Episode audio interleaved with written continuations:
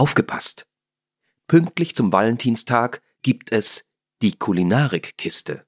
Für einen sinnlichen Valentinstag zu zweit. Ein Season Special. Die Liebeserklärung Eat, Drink, Love. Absolute Exklusivität. Handverlesen und aufgelegt von den Besten der Szene. Limitiert auf 99 Stück. Heiko Antoniewicz kocht zu den Lieblingsweinen von Thomas und Dietmar. Kein Kochen, keine Küchenakrobatik, einfach super easy in Vor- und Zubereitung. Für mehr Zeit zu zweit. Dippen, lutschen, knabbern, löffeln, gern auch im Stehen in der Küche oder gemütlich auf der Couch. Es darf sexy und sinnlich zugehen, statt steif am Dinnertisch. Denn Liebe geht durch die Kiste. Jetzt bestellen auf kulinarik-kiste.com.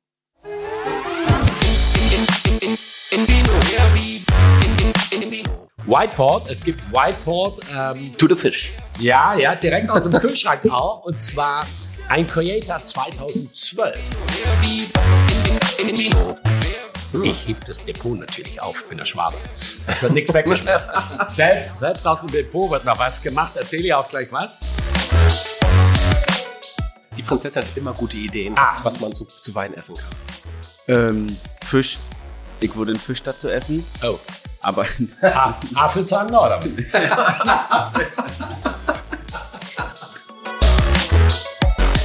Also wenn es wirklich richtig scheiße läuft, ja, dann haben wir wenigstens lange was Genussvolles zu trinken. Ja, ist so. Andere haben Gold im Keller, du hast Portwein im Keller, kannst Ja. auch verscherbeln. Ja. Ja, wir haben mal gesagt, zu Ü50, entweder über 50 Millionen oder über 50 Hektar. Ja. Alter, Alter, egal.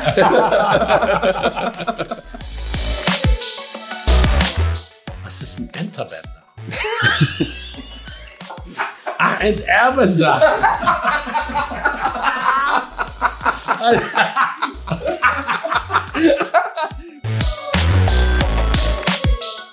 Ich habe noch nie zwei Stunden lang so gelacht. Ich hab Bauchkrämpfe gehabt.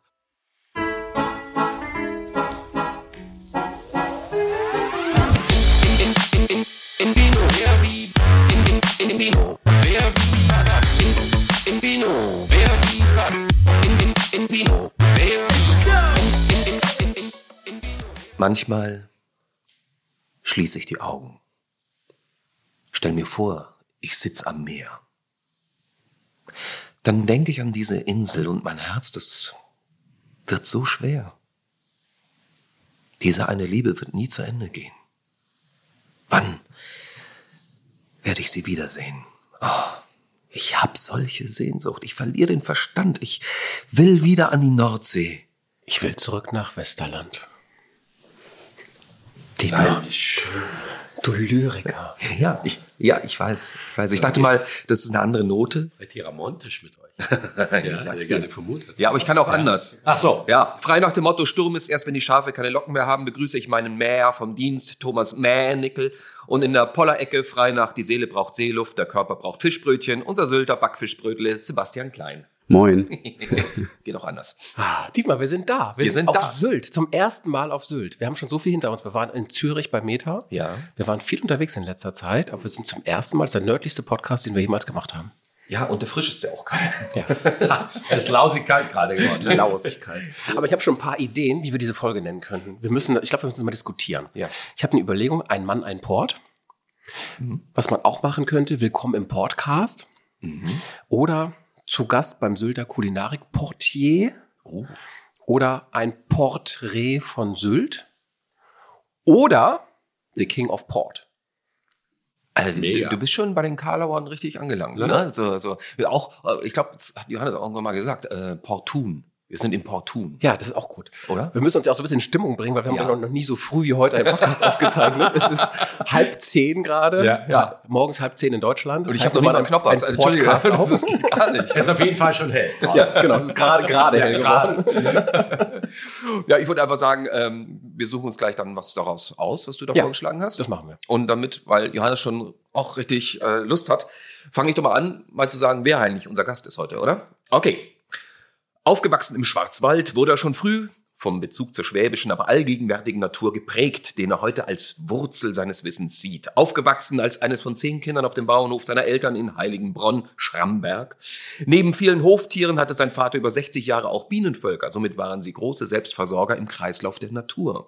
Mit 15 in die Lehre gegangen, laut eigener Aussage wollte ihn keine Schule mehr haben. Der möchte gern Glasbläser, wuchs zum Zwei-Sterne-Koch und Visionär, leidenschaftlicher Gärtner, Kräuter, Blüten, Beeren und Holzsammler, unter anderem in der Kindheit mit dem Bulldog unterwegs unterwegs. Er war auf einer Schule mit sehbeeinträchtigten und gehörlosen Eleven. Seinen ersten Schluck Wein hat er in der Wallfahrtskirche, St. Gallus, ja. getrunken. Er liebte das Kilbelsingen oder liebt es immer noch. Kochgastgeber, Hotelier, Lebensmittelbeschaffer, Genießer und Radler. Mit seinem Kutter Traumfänger stach er in See, doch mit einem Kutter muss man auch fischen gehen. Zeitmangel ließen ihn den Kutter letztendlich verkaufen und er wechselte vom Schiff auf das Austernrad. Wilsekalle ist sein Lieblingswetzgar. Sein Must-Have ist Schlotzinger Kartoffelsalat mit Bratwurst. Unser heutiger Gast, der schwäbische Sylter, der König der Dünenmaultaschen und des Austerkrauts, der Mann auf dem Sandhaufen mit viel Wasser. Ein großes Moin und ein schwäbisches Grüß Gott an Johannes King. Yay. Ja, Wahnsinn, Wahnsinn. Chapeau, Chapeau. Das war meine Einleitung. Vielen, vielen Dank. Sehr, sehr gerne. Ja, das ist gut recherchiert. Äh, Gut zusammengetragen. Kil Kilbesing, erklär mal bitte äh, für den lieben Thomas Kilbesing. Ah, Kilbesingen, ja, das ist, ja, Anfang November ist das dann, wenn man, oder Ende Oktober ist das eigentlich, wenn man, äh, Laternenumzug ist das dann. Also woanders wäre es vielleicht Kirmes, und im Schwarzer ist es dann Kilbesing. Da geht man von Haus zu Haus, die Kinder mit Laternen oder eben mit, mit Rüben. Bei uns gar nicht zu sehen mit Kürbissen. Bei uns gab es keine Kürbisse, sondern mit, mit richtigen Rüben. Die hat man ausgehöhlt, Augen reingeschnitzt, ein kleines Hütchen drauf gemacht, eine Kerze rein. Dann ist man da von Haus zu Haus gegangen, hat die wunderbare Süßigkeiten abgeholt oder auch 50 Cent. 50 Pfennig natürlich damals. Und äh, das war sehr schön, auch sehr einprägsam. Meine Kinder viel, viel später, also 20, 30, fast 40 Jahre später, ähm, wir haben in Berlin gewohnt und wenn wir in Schwarzwald gefahren sind, meistens Ende Oktober, weil da Herbstferien waren. Und die haben Kilbe singen gelernt. Das ist ein Berliner Gehören. Aber auf Schwäbisch können die wunderbar Kilbe singen. Hit ist Kilbe, morgen ist Kilbe. Sind die zweisprachig aufgewachsen? Nee, die verstehen zumindest den Dialekt. Ja. Und sie lieben auch äh, merkwürdigerweise, soweit ich das richtig gelesen habe, auch veganes Essen, wenn sie mal da sind. Ja, ja, das sind, also von den Vieren sind äh, zwei Fleischfresser, mhm. ein Vegetarier, ein Veganer. Und äh, wenn wir alle zusammen im Schwarzwald sind, dann sind alles Flexitarier und essen dann alles auch Maultaschen, auch Schlachtplatte, weil Originalton, Originalton, es fühlt sich einfach ehrlich an. So ist es. Ja. Ja. Bei uns in Schleswig-Holstein hieß das Rummelpott singen. Ah ja, Rummelpott. Das gibt's dann zu Silvester, zu Silvester ja. haben wir das immer gemacht, aber es war dann auch ja. so ähnlich, nur, nur ohne Rüben in der Hand. Aber ja, mit weniger Kultur. Ja. Hast du dann auch so Kürbisse ausgeschnitzt? Und nee, nee keine, keine Rüben, keine. Angemalt, ne? so ein bisschen Halloween, quasi Halloween vorgezogen. Die, die haben mir immer so eine Tüte auf den Kopf gesetzt. Ich weiß gar nicht warum, aber naja. Ich kann es verstehen. Aber egal. Ähm, Portwein. Ja. Warum Portwein? Ach, Portwein. Portwein ist also für mich ein fantastisches Getränk. Warum Portwein? Vor 40 Jahren bin ich das erste Mal damit in Berührung gekommen. Vor 40 Jahren. Das ist echt krass, ne? 1983. Du bist, doch, du bist doch erst 43, ja, ja, genau. 1983 habe ich bei Franz Keller in Köln gearbeitet, bei dem Junior Franz Keller. Und äh, wir hatten damals einen, einen Gast, der hat sich Dienstag, Dienstag bis Samstag war geöffnet, der hat sich dienstags immer eine Flasche Portwein bestellt ein Geschäftsmann und der kam immer mittags zum Essen. Wenn Geschäftsbesuch dabei war, durfte die Flasche nicht an den Tisch gebracht werden. Das war ja seine Flasche. und von der Flasche habe ich vom Oberkellner Wasser Mossenier, Le Mossenier in Köln, einer der begnadetsten Gastronomen in Deutschland, der war damals Restaurantleiter dort, auch noch blutjung. Und äh, der hat mir da ab und zu ein Schlückchen von abgegeben. Und äh, das war meine erste Berührung mit Port die Krux da dran war, das war immer echt richtig, richtig geiler Portwein, was der getrunken hat. Ich habe es erst später erfahren. Angefüttert worden bin ich mit Kindheit und Wahl 1963, also A, mein Jahrgang und B, echt ein Kultwein. Heute fast nicht mehr zu kriegen, auch nicht mehr bezahlbar, ist einfach weg. Das war aber nicht im St. Gallus, ne? Das war nicht im St. Gallus, nee, das war Köln-Aachener Straße. Da hat das wilde Leben getobt. Und äh, das war wirklich meine erste Berührung mit Porten. Dann hat das aber auch längere Zeit gedauert, äh, bis ich mich da sehr intensiv damit beschäftigt habe. Und bis das erste Mal im Dorotal war, das war, glaube ich, 95 oder 97 war das, als ich das erste Mal da unterwegs war. Und das ist ja, wer mal dort war, der kann es verstehen. Es ist Weltnaturerbe, das obere Dorotal. Es ist eine fantastische Region. Da oben, da hängen zwei Bilder. Das könnt ihr jetzt zwar nicht sehen, aber die zwei Jungs können es gerade sehen. Die zwei Bilder habe ich mit dem Handy gemacht. Und da kann man verstehen, was das für eine grandiose Landschaft ist. Und Wir zeigen sie auf Insta.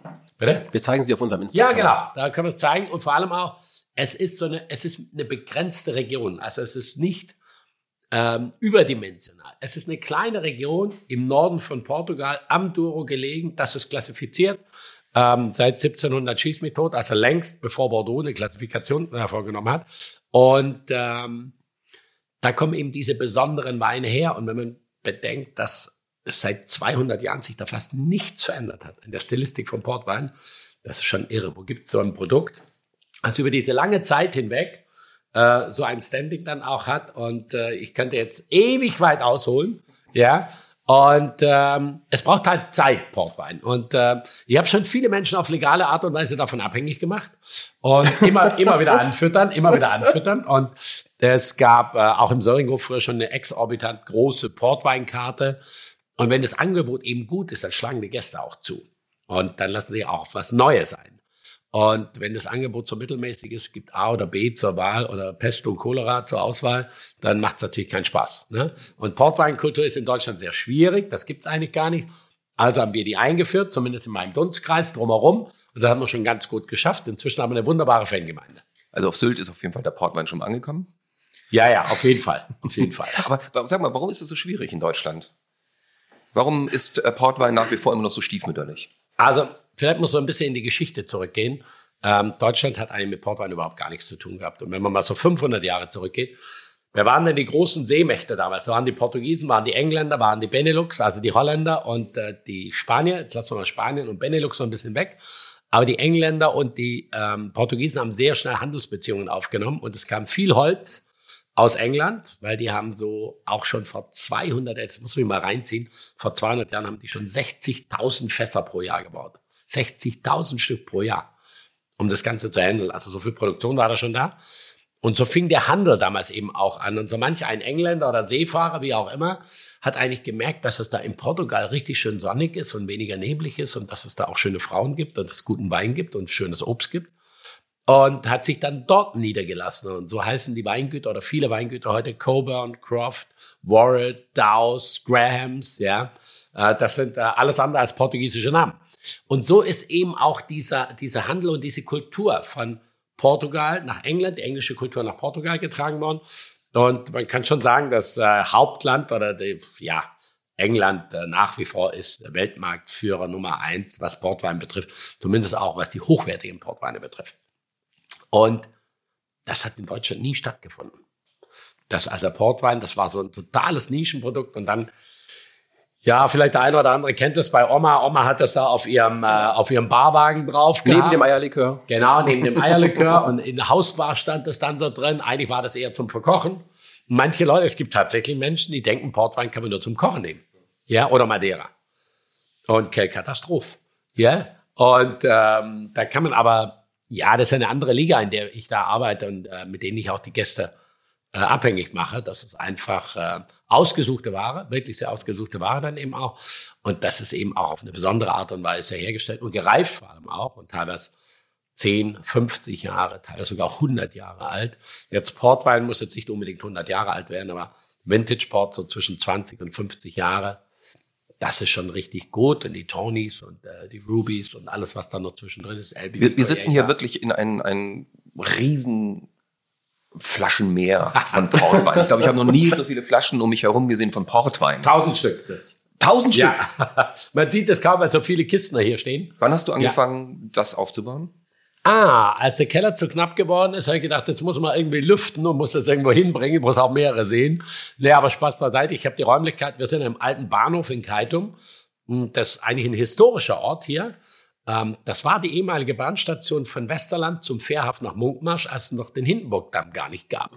Das war die Postkutschenstation und später dann auch eine Inselbahnstation. Und äh, dieser alte Bahnhof, ähm, ja, konnte ich glücklicherweise pachten. Die Räumlichkeit, das sind knapp 35 Quadratmeter, haben wir ein bisschen saniert, haben wir hübsch gemacht. Und da habe ich gedacht, ja, endlich kann ich Portwein meine ganzen Bandbreite zeigen und nicht immer nur ein paar Flaschen oder so ein halbes Regal. Und die 1000 Flaschen, die jetzt hier drin stehen, äh, die sind gut platziert. Deswegen, es fällt gar nicht so sehr auf. Und es kommen Freaks rein, die wissen ganz genau, was sie wollen. Die gucken ganz genau, was gibt, ah, was das, das, das, das. Und dann kommen Ahnungslose rein, die aber glücklich wieder gehen. Also das ist meine Aufgabe oder unsere Aufgabe. Ich habe eine zauberhafte Mitarbeiterin. Also wie, wie Thomas? Ja, ich wollte es gerade sagen, apropos ahnungslos, ich habe mich so auf heute gefreut. Ich habe ich hab Johannes im Herbst einmal kurz hier besucht, haben wir uns 20 Minuten unterhalten und er hat mir den Laden gezeigt und ähm, 20 Minuten lang habe ich diesen Mann angestarrt und dachte, mein Gott, werde ich viel lernen, wenn wir diese Folge machen. Es macht gar keinen Sinn, mich tief inhaltlich vorzubereiten. ähm, ich werde einfach nochmal die anderthalb Stunden Folge dann später nehmen, um für mich noch ein bisschen was Okay. raufzuschaffen. Also im Tal der Ahnungslosen ist es in der Tat so, äh, da wird heute eine Menge für uns draufkommen. Und 1000 Flaschen auf 35 Quadratmeter, es fällt wirklich nicht auf, dass es so viele sind. Aber es Ja, sieht ja. toll aus, toll eingerichtet. Also es sind ein paar weg, vielleicht sind es nur noch 920. Ein paar haben wir natürlich auch verkauft. Und äh, das ist quasi so ein Pop-Up-Store, den wir hier machen mit Portwein Madeira. Und ähm, da machen wir dann auch Portwein-Tastings, Portwein-Seminare, also richtige Schulungen auch. Ich mache auch Mitarbeiterschulungen. Neulich habe ich eine Schulung für die Mitarbeiter für Tim Belzer in Hamburg gemacht. Ich habe noch nie zwei Stunden lang so gelacht. Wir haben Bauchkrämpfe gehabt. Aber die waren alle so geil drauf, die waren wirklich so gut drauf und wirklich, da habe ich so eine Schar von Ahnungslosen gehabt und die haben das so gefeiert und Tim hatte nur zehn Minuten Zeit, hat aber doppelt so viel getrunken wie alle anderen in den Natürlich. zehn Minuten. Und aber ähm, nee, war sehr spaßig, war sehr Er, schön. er trinkt es ja immer in der Badewanne. Ne? Ihn belieferst du privat, ne? Naja. er weiß nicht, was er will, aber ich weiß, was ich habe. Du weißt, was er braucht. ja, ich weiß, was er braucht. Ja. Aber es sind homöopathische Mengen. Ja, ja. Apropos, wir wissen, was wir brauchen. Wollen wir endlich mal anfangen? Ja. Mit was denn? sagen. Ja, das ist eine, äh, entscheidet unsere Weinprinzessin. Oh, Sebi. Ja. Ich entscheide, wir fangen an. Wo ist denn, wo ist denn die Auswahl? Die Auswahl ach so, die Auswahl ist hier. Die steht hier. Also ich war vorher schon begeistert, was ihr hier gesehen habt. Da fehlt noch eine Flasche. Genau, die kleine Flasche, die kleine Flasche kommt von mir, Ja. ausnahmsweise. Sonst, Mega. sonst, sonst bin ich ja die große Flasche neben der kleinen Flasche. Ja. diesmal. Na, ich würde mal sagen, ähm, Und ich habe auch die alte Flasche diesmal dabei. Komisch, diesmal. Was ist denn los mit uns beiden heute? Ich weiß nicht. Also mit dem Alter hat das nichts zu tun. Nee. Aber intelligent ist sie wenigstens. Ach so, geht's gerade drum, wer mit was wie anfängt. Ja. Da kann ich schon mal Abhilfe schaffen. Gerne. Sollen wir sagen, was wir haben? Ja, Insgesamt? ja das können wir gerne machen. Also hier 91er Ramos Pintos, äh, Vintage Port. Den habe ich Mega. mitgebracht, ja. Ja, das das. Sowas in einer halben Flasche zu kriegen, kriegt man nicht mehr oft. Ähm, halbe Flaschen, die dann, ich sag mal, jetzt 30 Jahre alt sind, das natürlich. Also die Flasche hat einen Top-Zustand, die hat vorhin den Korken rausgemacht. Korken ist super rausgegangen. Die war also auch gut gelagert. Kann man am Korken erkennen. Ähm, bin gespannt, wie sie schmeckt. Ich habe 30 Jahre auf heute gewartet. Ah, ja, ja, ja. Und dann gibt's was ganz, ganz Junges, was Blutjunges, 2019. Quinta de Vale Mayo. Ja, das entspricht meinem Alter. Ja. Ah, okay, okay. Ähm, Dem, dem Geistigen. eine Kinder, die echt im Aufstieg auch ist und die sind eigentlich sehr bekannt für, für Tawny Ports, machen aber auch ausgezeichnete Vintage Ports. Und ähm, ich habe vorher die Flasche aufgemacht, da muss ich immer einen kleinen Schluck probieren. Na, wir können ja nichts Korkiges hier hinstellen. Ich verrate noch nichts. Ah, und dann gibt es was, äh, meine Bottle, die habe ich gerade aus dem Kühlschrank geholt, damit erübrigt sich dann auch mit, was wir anfangen. Whiteport, es gibt Whiteport, ähm, To the fish. ja, ja, direkt aus dem Kühlschrank auch. Und zwar ein Creator 2012 von Newport. Der ist 2023 abgefüllt worden. Also elf Jahre war der im Fass, ist dann abgefüllt worden. Und von der Reihenfolge her würde es eigentlich Sinn machen. Wir fangen mit dem Whiteport an und steigen dann in die Vintage ein. Wobei ich dann erst den älteren probieren würde und dann den jüngeren. Ja, sehr gerne. Na, jetzt Alles, alles, dran, ne? alles was du ich sagst, Chef. Soll ich eingießen? Gerne. Ja, bitte. Boah, ich treffe das Glas. Wenn nicht, schaffen wir Abhilfe. Geile Farbe, ne? Ja. Mega. Auch ein geiles Glas. Da, da, da. Danke. Kannst du mir das andere noch überreichen? Bräuchten noch eins für die Prinzessin. Können wir so eins ja. nehmen? Ja, ja. Da, da, da. Ja, mega Farbe hat das Ding.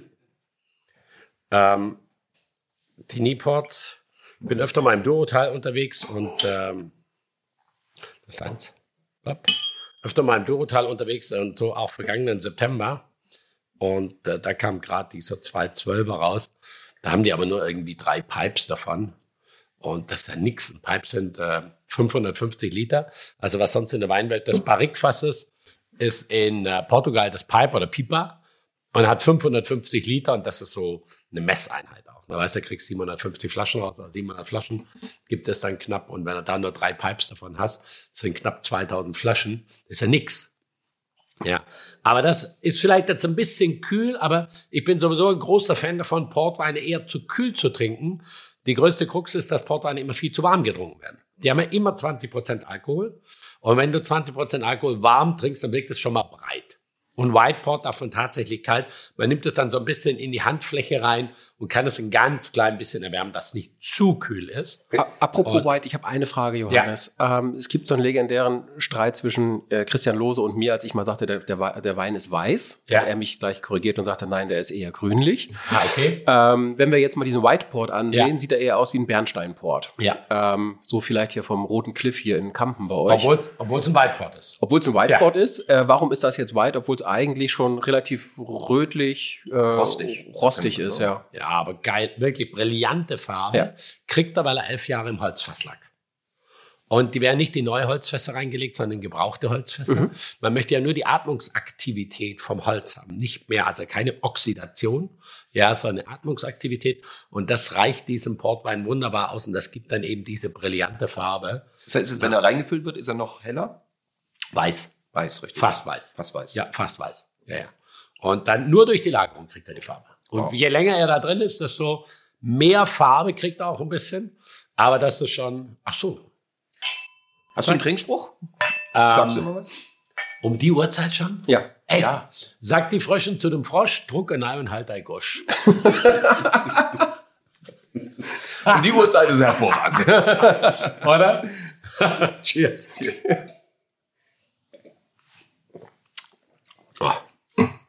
Der ist auch relativ, relativ trocken, ist der. Das Codega, Bical, Arinto, Voisinho, ähm, das sind die Rebsorten, also nichts damit Riesling, Sauvignon, Chardonnay oder so. Portugal ist ja das Land mit den meisten autochthonen Rebsorten. Das heißt, ähm, äh, Rebsorten, die woanders gar nicht vorkommen und äh, da ist viel eben auch aufgepropft worden. Jetzt aber auch das Durotal klimatisch gesehen wirklich sehr besonders. Ja, es ist besonders heiß im Sommer, 40 Grad Mittagstemperaturen, völlig normal. Zwischen April und Oktober regnet es eigentlich nie. Wow. Und äh, auf den zwei Fotos, die da oben hängen, das war Mitte September, grüne Rebstöcke habe ich da vorgefunden. Obwohl die sechs Monate kein Wasser gesehen haben und 40 Grad Mittagstemperaturen aushalten mussten, dann kann man verstehen, autochtone Rebsorten, die sich einfach dort auch wirklich mit arrangiert haben mit der Natur, zwölf Meter tief Wurzeln, überhaupt keine Seltenheit. Und das ist fantastisch, wenn man das mal sehen kann und dann auch riechen kann und wirklich auch erleben kann. Und dann gibt's ja auch Geschmack, wenn sie so tief wurzeln und sich Ja, so das angepasst ist haben. insgesamt einfach. Diese Rebsorten, die ich vorher gerade ausgezählt habe, jeder hat eine andere Funktion. Die eine ist ein bisschen mehr für die Säure zuständig, die andere für die Frucht, ähm, die andere ein bisschen mehr für die Tannine, für die Gerbstoffe dann eben auch. Die werden ja teilentrappt, werden die auch gepresst, gestampft, damit eben auch von den Stielen diese, ich sag mal, diese flüchtigen Säuren auch mit in den Portwein reingehen. Ja, oder in Wein, was dem Gerüst nahe gibt. Aber schon das- gut, ne? Ja, ist schon gut. Der ist schon wirklich gut. Ja, eine schöne Süße, aber auch so eine kleine herbe Note noch dabei. Und die Farbe ist auch der Hammer. Ja, also gestern Abend haben wir, ich hätte, gest, gestern Abend hatte ich im Portwein Seminar, so ein Einstiegsseminar. Und da gab es dann Whiteport Extra Dry und daneben gab es 2012 ähm, Whiteport. Und das eine das hat ausgesehen wie Wasser im Glas. Das roch aber gut, das war wirklich nett, ist gut. Da kann man auch Eiswürfel reinmachen, Minze, Limette, schön Port Tonic draus machen. Aber das, da macht man keine Minze rein und keine, Ziro, äh, keine Limette. Aber Und, grundsätzlich äh, Eis in Portwein, sagst du ja, nein, vielleicht. äh, Ja, so ein, Por- ein Port Tonic, das ist ja im Moment gerade so ein, so ein Getränk, was ähm, sehr üblich ist. In Portugal übrigens ist das ein totales Standardgetränk. Port Tonic, mittags bei 30 Grad, bei 35 Grad. Also das ist äh, ein paar Eiswürfel, Limette und Minze, dann ähm, so 6cl White Port rein und 4cl Tonic drauf. Dann hat es weniger als 10% Alkohol. Also es ist echt leicht zu trinken. Und es ist sehr erfrischend, appetitanregend. auch. Ja, Wa- Wasser wäre auch völlig überbewertet. Ja, Also genau. Auch viel besser. Aber hier, da macht man kein äh, Eis rein. Aber das ist so ein ganz klassischer Zwischenport. Man braucht das so einen Zwischenport, also der im Kühlschrank steht. Und am Nachmittag, also am späten Nachmittag, wenn man da dran vorbeiläuft, dann ist der quasi, so, also direkt trinkfertig. Man braucht nichts dekantieren, nichts, nur gar nichts. Man muss nur rausnehmen, kleine Stückchen eingießen. Das ist ja Ja. vom, beim Aperitif gibt es auch das Degustiv, aber der Zwischenport. Der Zwischenport, ja. Ich bin für den Rest des Lebens versaut. Ich sehe mich jetzt schon im Sommer. Ach, ich bräuchte noch einen Zwischenport. Ja, ja, ich sehe auch schon das Gesicht deiner Frau. Ja, das ist schon gut. Das ist wirklich gut. Nee, Aber Port, weil weil wir vorher darüber gesprochen haben, ja, wo kommt das eigentlich her oder warum hat das in Deutschland nicht so ein Standing? Ja, das ist einfach nicht in der Breite gelebt worden. Das sind so kleine Nischen, die das machen. Also wir sind eine Hochburg hier auf der Insel, quasi King of, King of Port hier und äh, auch andere Gastronomen habe ich schon angesteckt und Mitarbeiter und so viele Leute sind dankbar, dass, dass man richtig, ich sag mal, richtig gezeigt kriegt. Ich sage immer, man muss sich einmal durchsaufen. Nicht in der Menge, sondern einmal in der Breite, damit man versteht, was sind Tonys, was sind Rubies und was ist Whiteboard. Und ähm, wenn man das dann einmal durchprobiert hat, und auch die Kategorien, es gibt zwei Kategorien eigentlich, die Tonys, die Rubies, so wie ich gerade gesagt habe. Und wenn man das einmal gesehen hat, auch anhand der Farbe gesehen hat, aha, dann kann man es etwas besser einordnen und dann auch etwas zielgerichteter zugreifen, wenn es mal irgendwo was gibt. Können wir das akustisch vielleicht gerade einmal kurz abgehen? Tawny, Ruby, White. Also White haben wir ja gerade schon besprochen. Ja. Was ist Tawny und Ruby? Wie funktionieren die beiden? Ah, also Ruby, da steckt ja das, äh, die Eselsbrücke Rubinrot. Das ist immer eine gute, eine, eine gute Eselsbrücke dafür. Das sind alle flaschengereiften Portweine. Die sind Ruby, also alle Vintage Ports. Alle LBVs. Das sind also hier dieser Ramos Pinto und dieser äh, Quinta de Mayo. Das sind also ganz klassische Vintage Port. Das heißt, die waren eineinhalb Jahre maximal im Fass. Dann sind die in die Flasche reingekommen. Die dürfen spätestens nach zwei Jahren müssen die abgefüllt sein. Mhm. Wenn es einen Vintage Port gibt, dann kommt der Korken drauf und dann reifen die da drin ganz, ganz langsam. Die reifen ein bisschen langsamer als normaler Wein. 20 Prozent Alkohol. Portwein hat immer 20 Prozent Alkohol. Ähm, dauert einfach alles ein bisschen zeitverzögerter. Auch wenn man die aufmacht und dekantiert, dass die Luft kriegen, lieber ein paar Stunden zu früh als zu spät. Mhm. Heute Morgen haben wir jetzt nicht so viel Zeit gehabt, aber die werden trotzdem sehr gut schmecken, beziehungsweise ich weiß, die schmecken schon sehr gut. Ähm, das und die, die Tonys, die Tonys, das ist alles, was im Fass gereift ist. Also der weiße Port würde man jetzt nicht als Tony Port bezeichnen, weil es ein White Port ist, völlig eigen. Wenn man vom Portwein spricht, meint man eigentlich rote Portweine. Und die Tawny Ports, das ist also was im Fass gereift wurde. 10, 20, 30, 40. Dann Coyeta und Single Harvest, das sind alles Tawnys, die in diese Gruppe reingehören. Und die brauchen nicht dekantiert werden. Die können direkt aufgemacht werden. Die reifen in der Flasche aber auch 0,0 nach. Mhm. Die kannst du 20 Jahre in den Kleiderschrank legen oder in den Keller, da passiert gar nichts. Und wenn die Flasche offen ist, kannst du über Wochen, über Monate hinweg kannst du sie trinken. Ohne dass da irgendein Verlust hast. Sehr schön. Super. Ich sehe Fragezeichen. das muss erstmal alles Nee, nachsagen. nee, weil ich, ne? weil, ich- weil ich, ich gerade abgespeichert hatte, letztes Jahr, als wir mit Sebastian E. Merge, den du ja auch kennst, ähm, auch mal das Thema Port hatten, Ja. das er zu uns gebracht hatte damals. Da hatten wir ja alle diskutiert von wegen, oh, innerhalb von zwei Wochen muss jeder Port weg. Stimmt. Stimmt nämlich gar nicht. Nee, nee, nee. Die Tawnies, die Tawnies, die können Wochen, Monate lang äh, können die offen bleiben. Und die Vintage Port oder die LBV, ich sag mal die Vintage Port, das ist so die Königsklasse. Man muss sich das so vorstellen, wie ein geiler Rotwein, wie ein toller Bordeaux. Wenn eine Flasche Bordeaux aufmacht, die lässt du erstmal 20 Jahre im Keller, damit die reifen kann. Port lässt du 40 Jahre im Keller, der braucht für alles ein bisschen länger. Da wird er dann richtig sexy. Also das, wenn jemand Vintage Port trinken möchte, möchte eigentlich nicht was Junges, Brachiales, Fruchtiges trinken. Er möchte was Gereiftes trinken, was Elegantes trinken. Und wenn du so eine Flasche Vintage Port aufmachst, dann nimmst du vorsichtig den Korkenzieher, öffnest es, probierst ein kleines Stückchen, mm, riecht gut, schmeckt gut. Dann nimmst du ein Dekantiersieb eine Karaffe, dekantierst den Portwein, ganz vorsichtig. Dann wasche ich die Flasche immer aus. Also ich dekantiere in einen Papiertiefel rein. Ich heb das Depot natürlich auf, bin der Schwabe. Es wird nichts weggeschmissen. selbst, selbst aus dem Depot wird noch was gemacht, erzähle ich auch gleich was. Auf jeden Fall wird es dann schön sauber rausdekantiert, dann wasche ich die Flasche aus, dekantiere ihn wieder zurück, dann hat er quasi schon zweimal Luft gekriegt. Das ist eigentlich ganz gut bei Vintage Port. Und dann sollte man eigentlich nach fünf bis sieben Tagen das Fläschchen getrunken haben. Ähm, nicht, weil der schlecht wird oder auch nicht genießbar wäre, aber er verliert diese Filigranität. Wenn du eine wirklich tolle Flasche Bordeaux hast oder Barolo, die lässt du auch nicht zwei Wochen stehen offen. Ne? Kann ich die ja gar trinkst du auch, ja, die, äh, A, hält sie nicht. Verstehe ich auch nicht. Ja, genau. Ja, bei Portwein, ja, bei Portwein das Argument, nee, Vintage Port kaufen wir nicht, das kriegen wir nicht leer getrunken. Hä? Das verstehe ich überhaupt gar nicht. Also wenn du eine Flasche Portwein aufmachst, ne, dann musst du erstmal einen Probeschluck nehmen. Jetzt mal angenommen, es ist ein Abend, äh, nur mit deiner Partnerin, Freund, wie auch immer. Und du sagst, komm, wir trinken heute Abend ein schönes Gläschen Port und den Rest, genau. Dann machst du die Flasche auf, dann probierst du ja erstmal, dann dekantierst du die, dekantierst du wieder zurück, dann probierst du natürlich nach, ob nach dem Dekantieren schon was passiert ist. Schon die halbe Flasche leer. Nein, nicht ganz. Aber zweimal 5 CL sind weg. Also, also haben wir schon mehr als 15 Prozent weniger. So, dann trinkst du zusammen dann ein Gläschen Port und gießt natürlich einmal nach. Ja, was bleibt denn danach noch über? Stell dir mal vor, du hast Durst oder es kommt vielleicht da eine ahnungslose Freundin dazu. Ja, dann ist das Ding weg nix. Und es ist aber auch schön, wenn du zwei, drei Tage später nochmal ich sag mal, so ein Gläschen nachprobieren kannst. Das finde ich macht beim Portwein auch sehr viel Spaß, so ein bisschen nachprobieren noch, ne? Wie hat das sich entwickelt und weil das eben so, ich sag mal, Spätzünder sind. Und ähm, selten habe ich Portweine erlebt, die nach einem Tag wirklich abgebaut haben. Das, äh, die halten eigentlich sehr gut ein Niveau, steigern sie und bis die dann abfallen, das dauert wirklich. Und da ist die Flasche längst leer. Ich habe ich hab ja so einen Deal mit den Flaschen abends.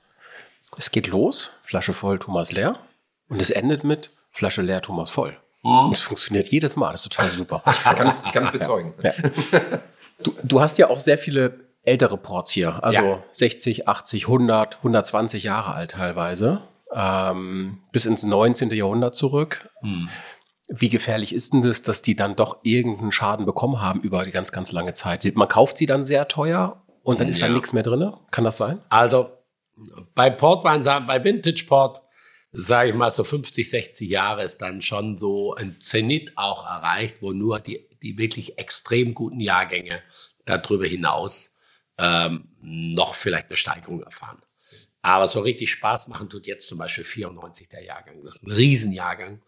Ähm, 80, 77, das sind fantastische Jahrgänge. 70 und dann wird schon richtig teuer, wenn man 66, 63 kaufen möchte. Aber auch 70 schon ist vom Markt weg. Die produzieren nicht endlos viel. Und gerade diese Vintage Port, man muss sich vorstellen, ein Weingut, was ich sag mal 100.000 Flaschen produziert, produziert vielleicht 15 Prozent Vintage Port dann. Und das auch nur in extrem guten Jahren. Deswegen ist das schon mal sehr rar. Ähm, so, also so ganz alte Portweine handle ich eigentlich nicht. Da liegen ein paar im Keller, aber das ist nicht zum Handeln, das ist irgendwann mal zum Probieren. Und diese ganz alten Sachen, ähm, wo eine, 8, äh, eine 18 vorne dran steht, ähm, das ist dann schon eher Madeira-Richtung, das ist nochmal ein anderes Thema. Ähm, aber bei den Tawnies und bei den äh, Coyetas und bei den Single Harvest, da wird's natürlich spannend, mal ein paar so ältere zu haben, die, also Tawny, das sind die fast gereiften. Und dann haben wir, ähm, Coyeta ist das portugiesische Wort für Ernte.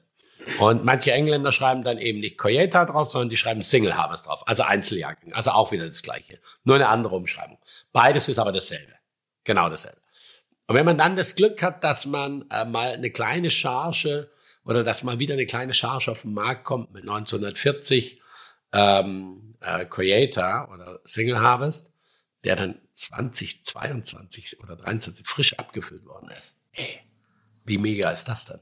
Aber das Zeug ist immer noch lebendig im Fass. Also meine, meine wirklich grandioseste Erfahrung mit Portwein war, ich durfte mal 1882 aus dem Fass zapfen und wirklich direkt aus dem, aus dem Fass abfüllen. Drei Flaschen durfte ich füllen.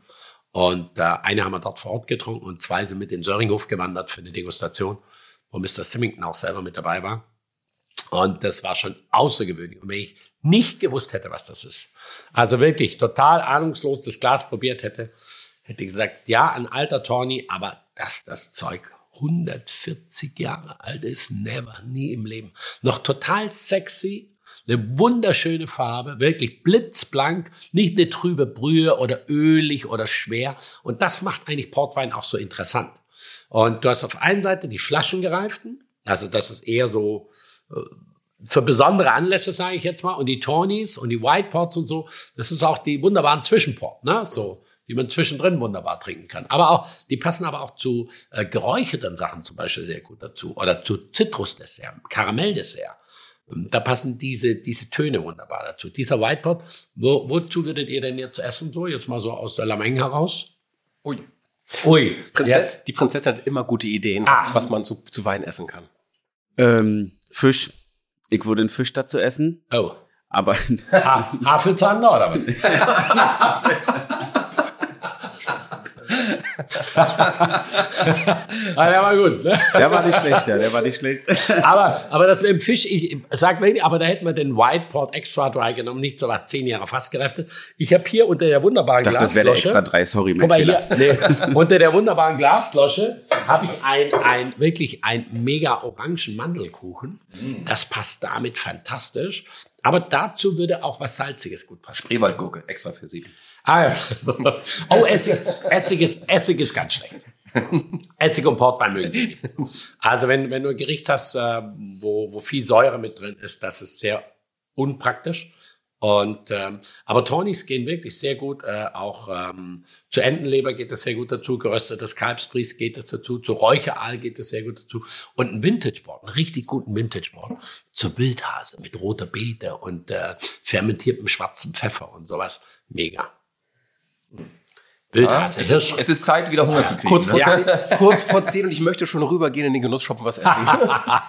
Erst die Arbeit, dann das schon Ganz genau. Aber was ich jetzt auch gelernt habe, ist, liebe Eltern, die ihr noch sehr junge Kinder habt, wenn ihr euren Kindern Geschenke machen wollt, hört auf mit Spielzeug. Schenkt ihnen einen Vintage-Sport. Er kann 40 Jahre lang liegen, aber Boah. dann haben die Kinder später was von. Ja. Aber das, was du gerade sagst, das nimmt inzwischen auch wirklich ähm, ja einen kleinen Lauf. Ähm, Portweine werden inzwischen in Weinstocks, also in Weinaktien auch gehandelt und äh, weil Portwein immer noch relativ günstig ist. Also eine gute Flasche Vintage Port, jung, 2020 sage ich jetzt mal, na, kostet so 60, 70 Euro. Ja, 80 Euro vielleicht für einen Endverbraucher. Ne? Und davon so zwei Sechserkisten mal wegzulegen. Wenn du da einen guten Bordeaux kaufen willst, hast du zwei Flaschen und sonst nichts, vielleicht auch nur eine Flasche. Da hast du zwölf Flaschen Portwein.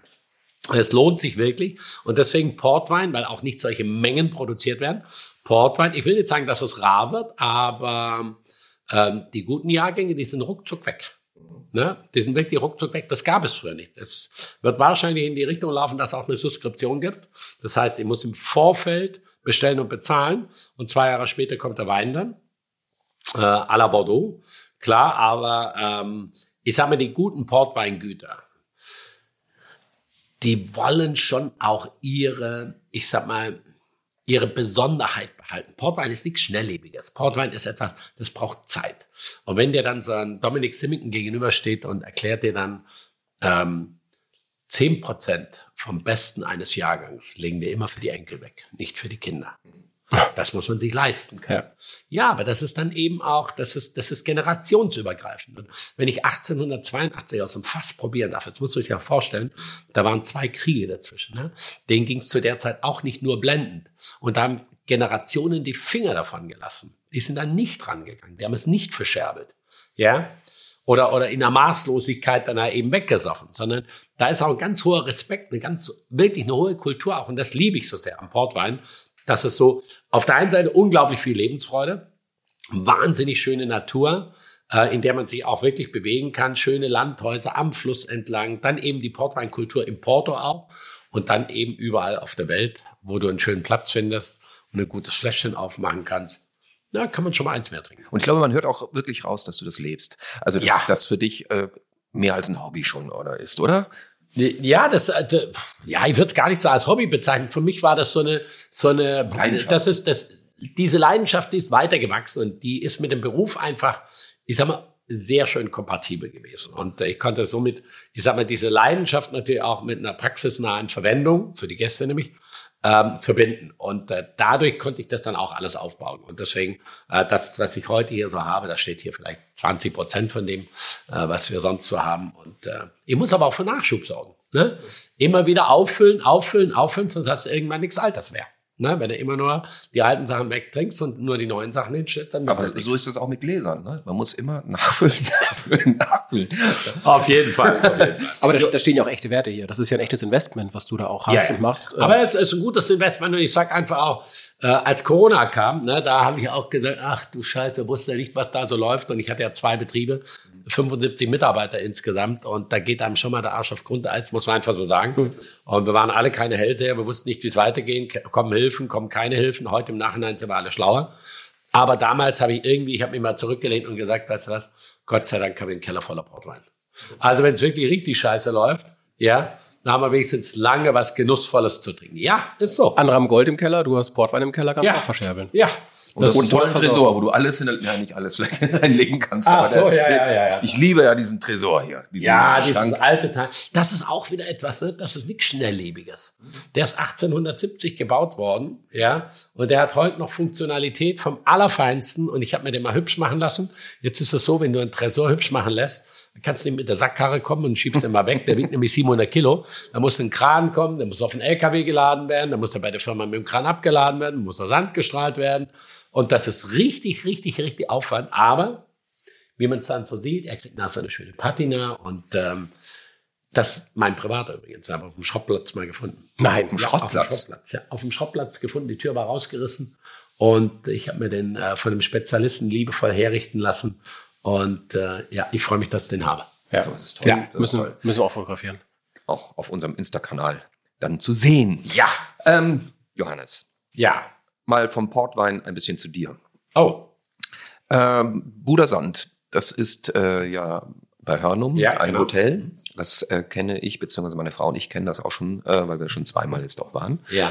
Äh, aber du sitzt gelegentlich mal, wenn du mit dem Rad fährst, auch auf der Bank und siehst drüber nach Föhr oder Amrum. Ist das immer noch so? Ja. Eine Warum? schöne Ecke. Also ich fahre inzwischen relativ ah, viel Fahrrad. Und zum einen, weil pff, ja, den Arsch bewegen ist nicht schlimm. Zum anderen morgens zwischen 6 und 9 Uhr, da sind wenig unterwegs, da ist immer ein bisschen Platz, kannst auch fahren. Und äh, ja, du hast die Südspitze, das ist die Nordspitze und es gibt, äh, eigentlich gibt es so drei wunderschöne Stellen. Und das eine ist in Hörnum hinterm Budersand Hotel tatsächlich, da gibt es so ein Bänkchen, da kann man so richtig schön sinnieren und darüber gucken, da sieht man Föhr und Amrum und sieht aber auch hier äh, diese, diese Fahrrinne, wo echt richtig Strömung drin ist, weil das ja das ganze Wasser muss ja zweimal am Tag ins Wattenmeer zurück und aus dem Wattenmeer wieder raus. Also Baden ist da nicht angesagt. Dann gibt's in äh, Morsum, ganz hinten am Deich, hinterm Golfplatz, gibt es auch so eine wunderbare Stelle.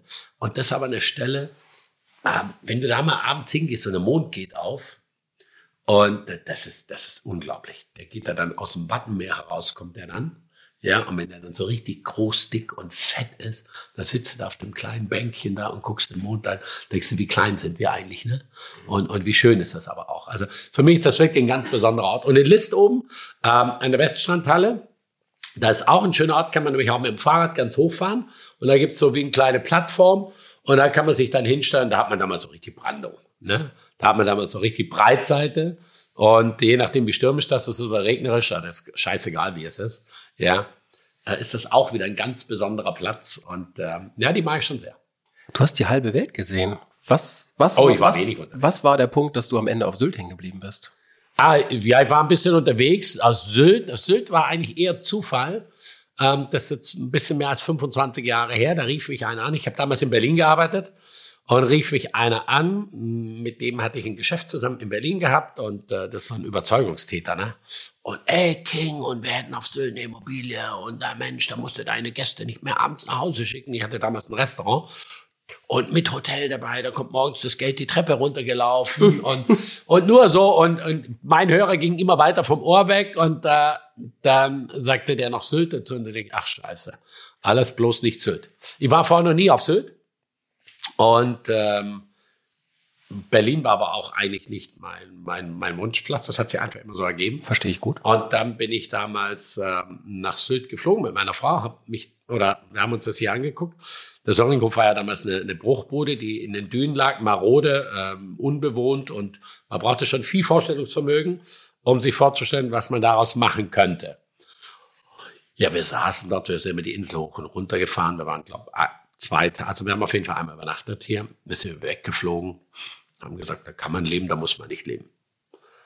Und dann aber doch innerhalb der nächsten vier Wochen oder der darauffolgenden vier Wochen hat jeder für sich mal so überlegt, wir hatten damals drei Kinder, fünf, sieben, neun, ähm, was wäre eigentlich, wenn? Oh, ich habe gesagt, 200 D-Mark weniger Strafzettel im Monat. Ja, das wird direkt, in, das wird direkt in Portwein investiert. Ja. Das wird direkt, das war wirklich so. Also wir haben da in einer tollen Ecke in Friedenau, Berlin-Friedenau gewohnt, aber das hat keinen Parkplatz gefunden. Da hast du halt auf den Bürgersteig gestellt. Ne? Da kam morgens der Kopf, der Kontaktbereichsbeamte. Der wusste schon Bescheid. Und ja, war meistens Zeit zu spät. Egal wie früh ich den Winkel gestellt habe, meistens Zeit zu spät. Naja, auf jeden Fall, ja, meine Frau hat geguckt, äh, gibt es eine Schule, gibt es einen Kinderarzt, äh, gibt es Sportmöglichkeiten. Und das war schnell recherchiert. Und dann haben wir gesagt, komm, wir fahren noch mal hin, wir gucken uns das noch mal an. Und das war ein zauberhaft schöner Tag, als wir hier waren. Und irgendwie ganz anders als die vier Wochen davor, als wir hier waren. Das war eher so ein bisschen diesig, so ein bisschen neblig, so ja, wie gesagt, kann man leben, muss man nicht leben. Und das andere Mal, das war schon richtig gut. Das war, wo wir gesagt haben, oh, wäre schon nicht schlecht. Ja, und dann nahm das seinen Lauf. Und dann sieht man dich immer mal so in Gummistiefeln mit ähm, Friesennerz mal irgendwie durch äh, die Felder. Ja, das hat ein bisschen gedauert. Also ich musste mich hier erst so ein bisschen arrangieren. Ich war ein bisschen stinkig eigentlich, weil das hier äh, Frühling, Sommer, Herbst und Winter findet ja hier gar nicht statt. Das ist so eine soft, so ein Übergang ist das. Du weißt gar nicht, gehört das jetzt zum Herbst oder ist schon Winter? Ja, also Frost ist irgendwann im Februar, vielleicht einmal Anfang Dezember. Das war's dann. Ich komme aus dem Schwarzwald. Ja, da hast du ab 1. November hast du da spä wirklich Spätherbst und dann ist direkt auch Winter und dann merkst du auch, wenn es Frühjahr ist, wenn die Löwenzahnwiesen blühen. Hier suche ich immer die Löwenzahnwiese und finde sie nicht. und, und die Kirschbäume, die dann blühen, ne, da ist dann Frühling. Und das habe ich hier alles gar nicht gefunden. Ich habe mich mal in einem, in einem Zeitungsinterview äh, stand es dann auch mal, dass ich die Mirabellenbäume vermisse und sowas alles. Und einen Tag später stand bei mir vor der Tür ein Korb mit Mirabellen mit lieben Grüßen aus Morsum. Oh. Das war gerade zu der Jahreszeit. Und äh, ich habe dann erst so nach und nach eigentlich diese Vorzüge der Insel entdeckt. Ich habe Wälder gesucht, ich habe große Tannen gesucht, dicke Bäume gesucht, die gibt's halt hier nicht. Ah, dann bin ich irgendwie umgeswitcht und da hat mir jemand sehr auf die Sprünge geholfen. Maria Schierz, das ist eine wunderbare Kräuterfee. Und äh, die ist mit mir in die Salzwiesen gegangen. Ins Watt ist mit mir gegangen. Wir haben Nagelscherchen, wir haben Queller, Soden, Dreizack, äh, Strandhafer und sowas alles haben wir da gepflückt. Alles essbare Dinge. Und ähm, das war Neuland für mich. Und dann sind wir über die Wiesen gerobbt und dann sind wir in den Garten gegangen. Und aus diesen drei Bereichen, Garten, was wir selber anpflanzen und was im Randbereich sonst so wächst, Wiese, was im Kreislauf der Natur dann wächst und Salzwiese, was du nur von ja, Ende Mai bis äh, Mitte August hast, das nochmal so als Besonderheit dazu holen. Und das haben wir dann in die Küche integriert und damit haben wir eine viel stärkere Identität gekriegt. Ich sag mal, wir haben uns diese DNA, was eine Region hat, die haben wir versucht, viel weiter herauszustellen. Und so kam das dann auch mit dem Fischkutter, den ich mal gekauft hatte. Und äh, ich hatte einen wunderbaren Hausmeister, der hat irgendwie alle Lizenzen gehabt zum Bootfahren. Und der ist eben rausgefahren, wenn das Wetter gut war. Und ich konnte nur rausfahren, wenn ich Zeit hatte. Und das ist nicht kompatibel. Nicht auf der Nordsee. Ja, das lernt man sehr schnell. Ja. Also als Schwabe habe ich tatsächlich auch den Bootschein gemacht. Und ähm, ich bin aber nicht so der Bootfahrer. Das, ich brauche einfach festen Boden unter den Füßen. Ich war Gastkoch auf der MS Europa. Ja, 400 Gäste haben gefeiert. Wer war krank? Der Gast. der lag flach und weh, den hätte einer angerührt, der hätte ihn direkt umgebracht. Ne? Ich war so krank. Die haben immer gesagt, guck nach vorne, guck nach vorne. Ja, da vorne hat sich auch alles bewegt. Ja? Die oh. Seekrankheit hilft Portwein. Sollten wir mal vielleicht den zweiten Ja, oh, unbedingt, unbedingt. Oder? Ja. Und dabei kann ich äh, nebenbei noch ein bisschen. Willst du noch ein Glas haben? Nö, nö, das geht doch. Das ist doch so schon leer. So. Es ist doch schon leer. Wir halt, machen, halt wir, das schön. es ist doch schon leer. Wir haben gesagt, wir machen zu meinem gereift. Ja, wir machen gereift. Wow. So.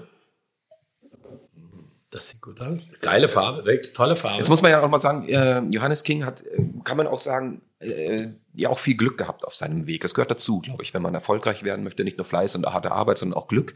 Aber das Glück zu haben, äh, mit seinem mehr oder weniger Aushängeschild, mit deinem Aushängeschild, was man immer wieder sieht, ist nämlich dein Konterfei. Ähm, deine, deine, deine Nase. Dein, nein, nicht Nase. Kannst ruhig sagen. Ja, auch, aber äh, eigentlich dein Gesicht, das ja gezeichnet ist. Ja.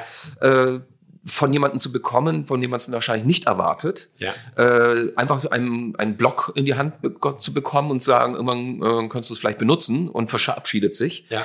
Das finde ich ja grandios. Wer war dieser omnimöse, omnimöse, ja. ominöse, ja. ominöse. Ja, ja es ist, es 10 ist nach 10. Ja. ja, dann darf ich. Mann. Ja, du hast es sehr schön umschrieben. Es, äh, wir hatten einen Gast im, im Söringhof. Die kann man eigentlich fast immer nur im Dezember, so Anfang Dezember, wenn es eine ganz ruhige Zeit ist. Und und der Mann, der saß eigentlich fast den ganzen Tag in der Bar hinter seinem Laptop und hat da geschrieben. Und äh, ich habe dann ab und zu gefragt, sollen wir noch einen Tee nachbringen oder Schiebetür auf, Schiebetür zu, alles gut. Und habe den auch nicht weiter gestört, aber ich kannte ihn auch nicht. Also es hat so ein bisschen gedauert, bis wir so ein bisschen mehr ins Gespräch gekommen sind.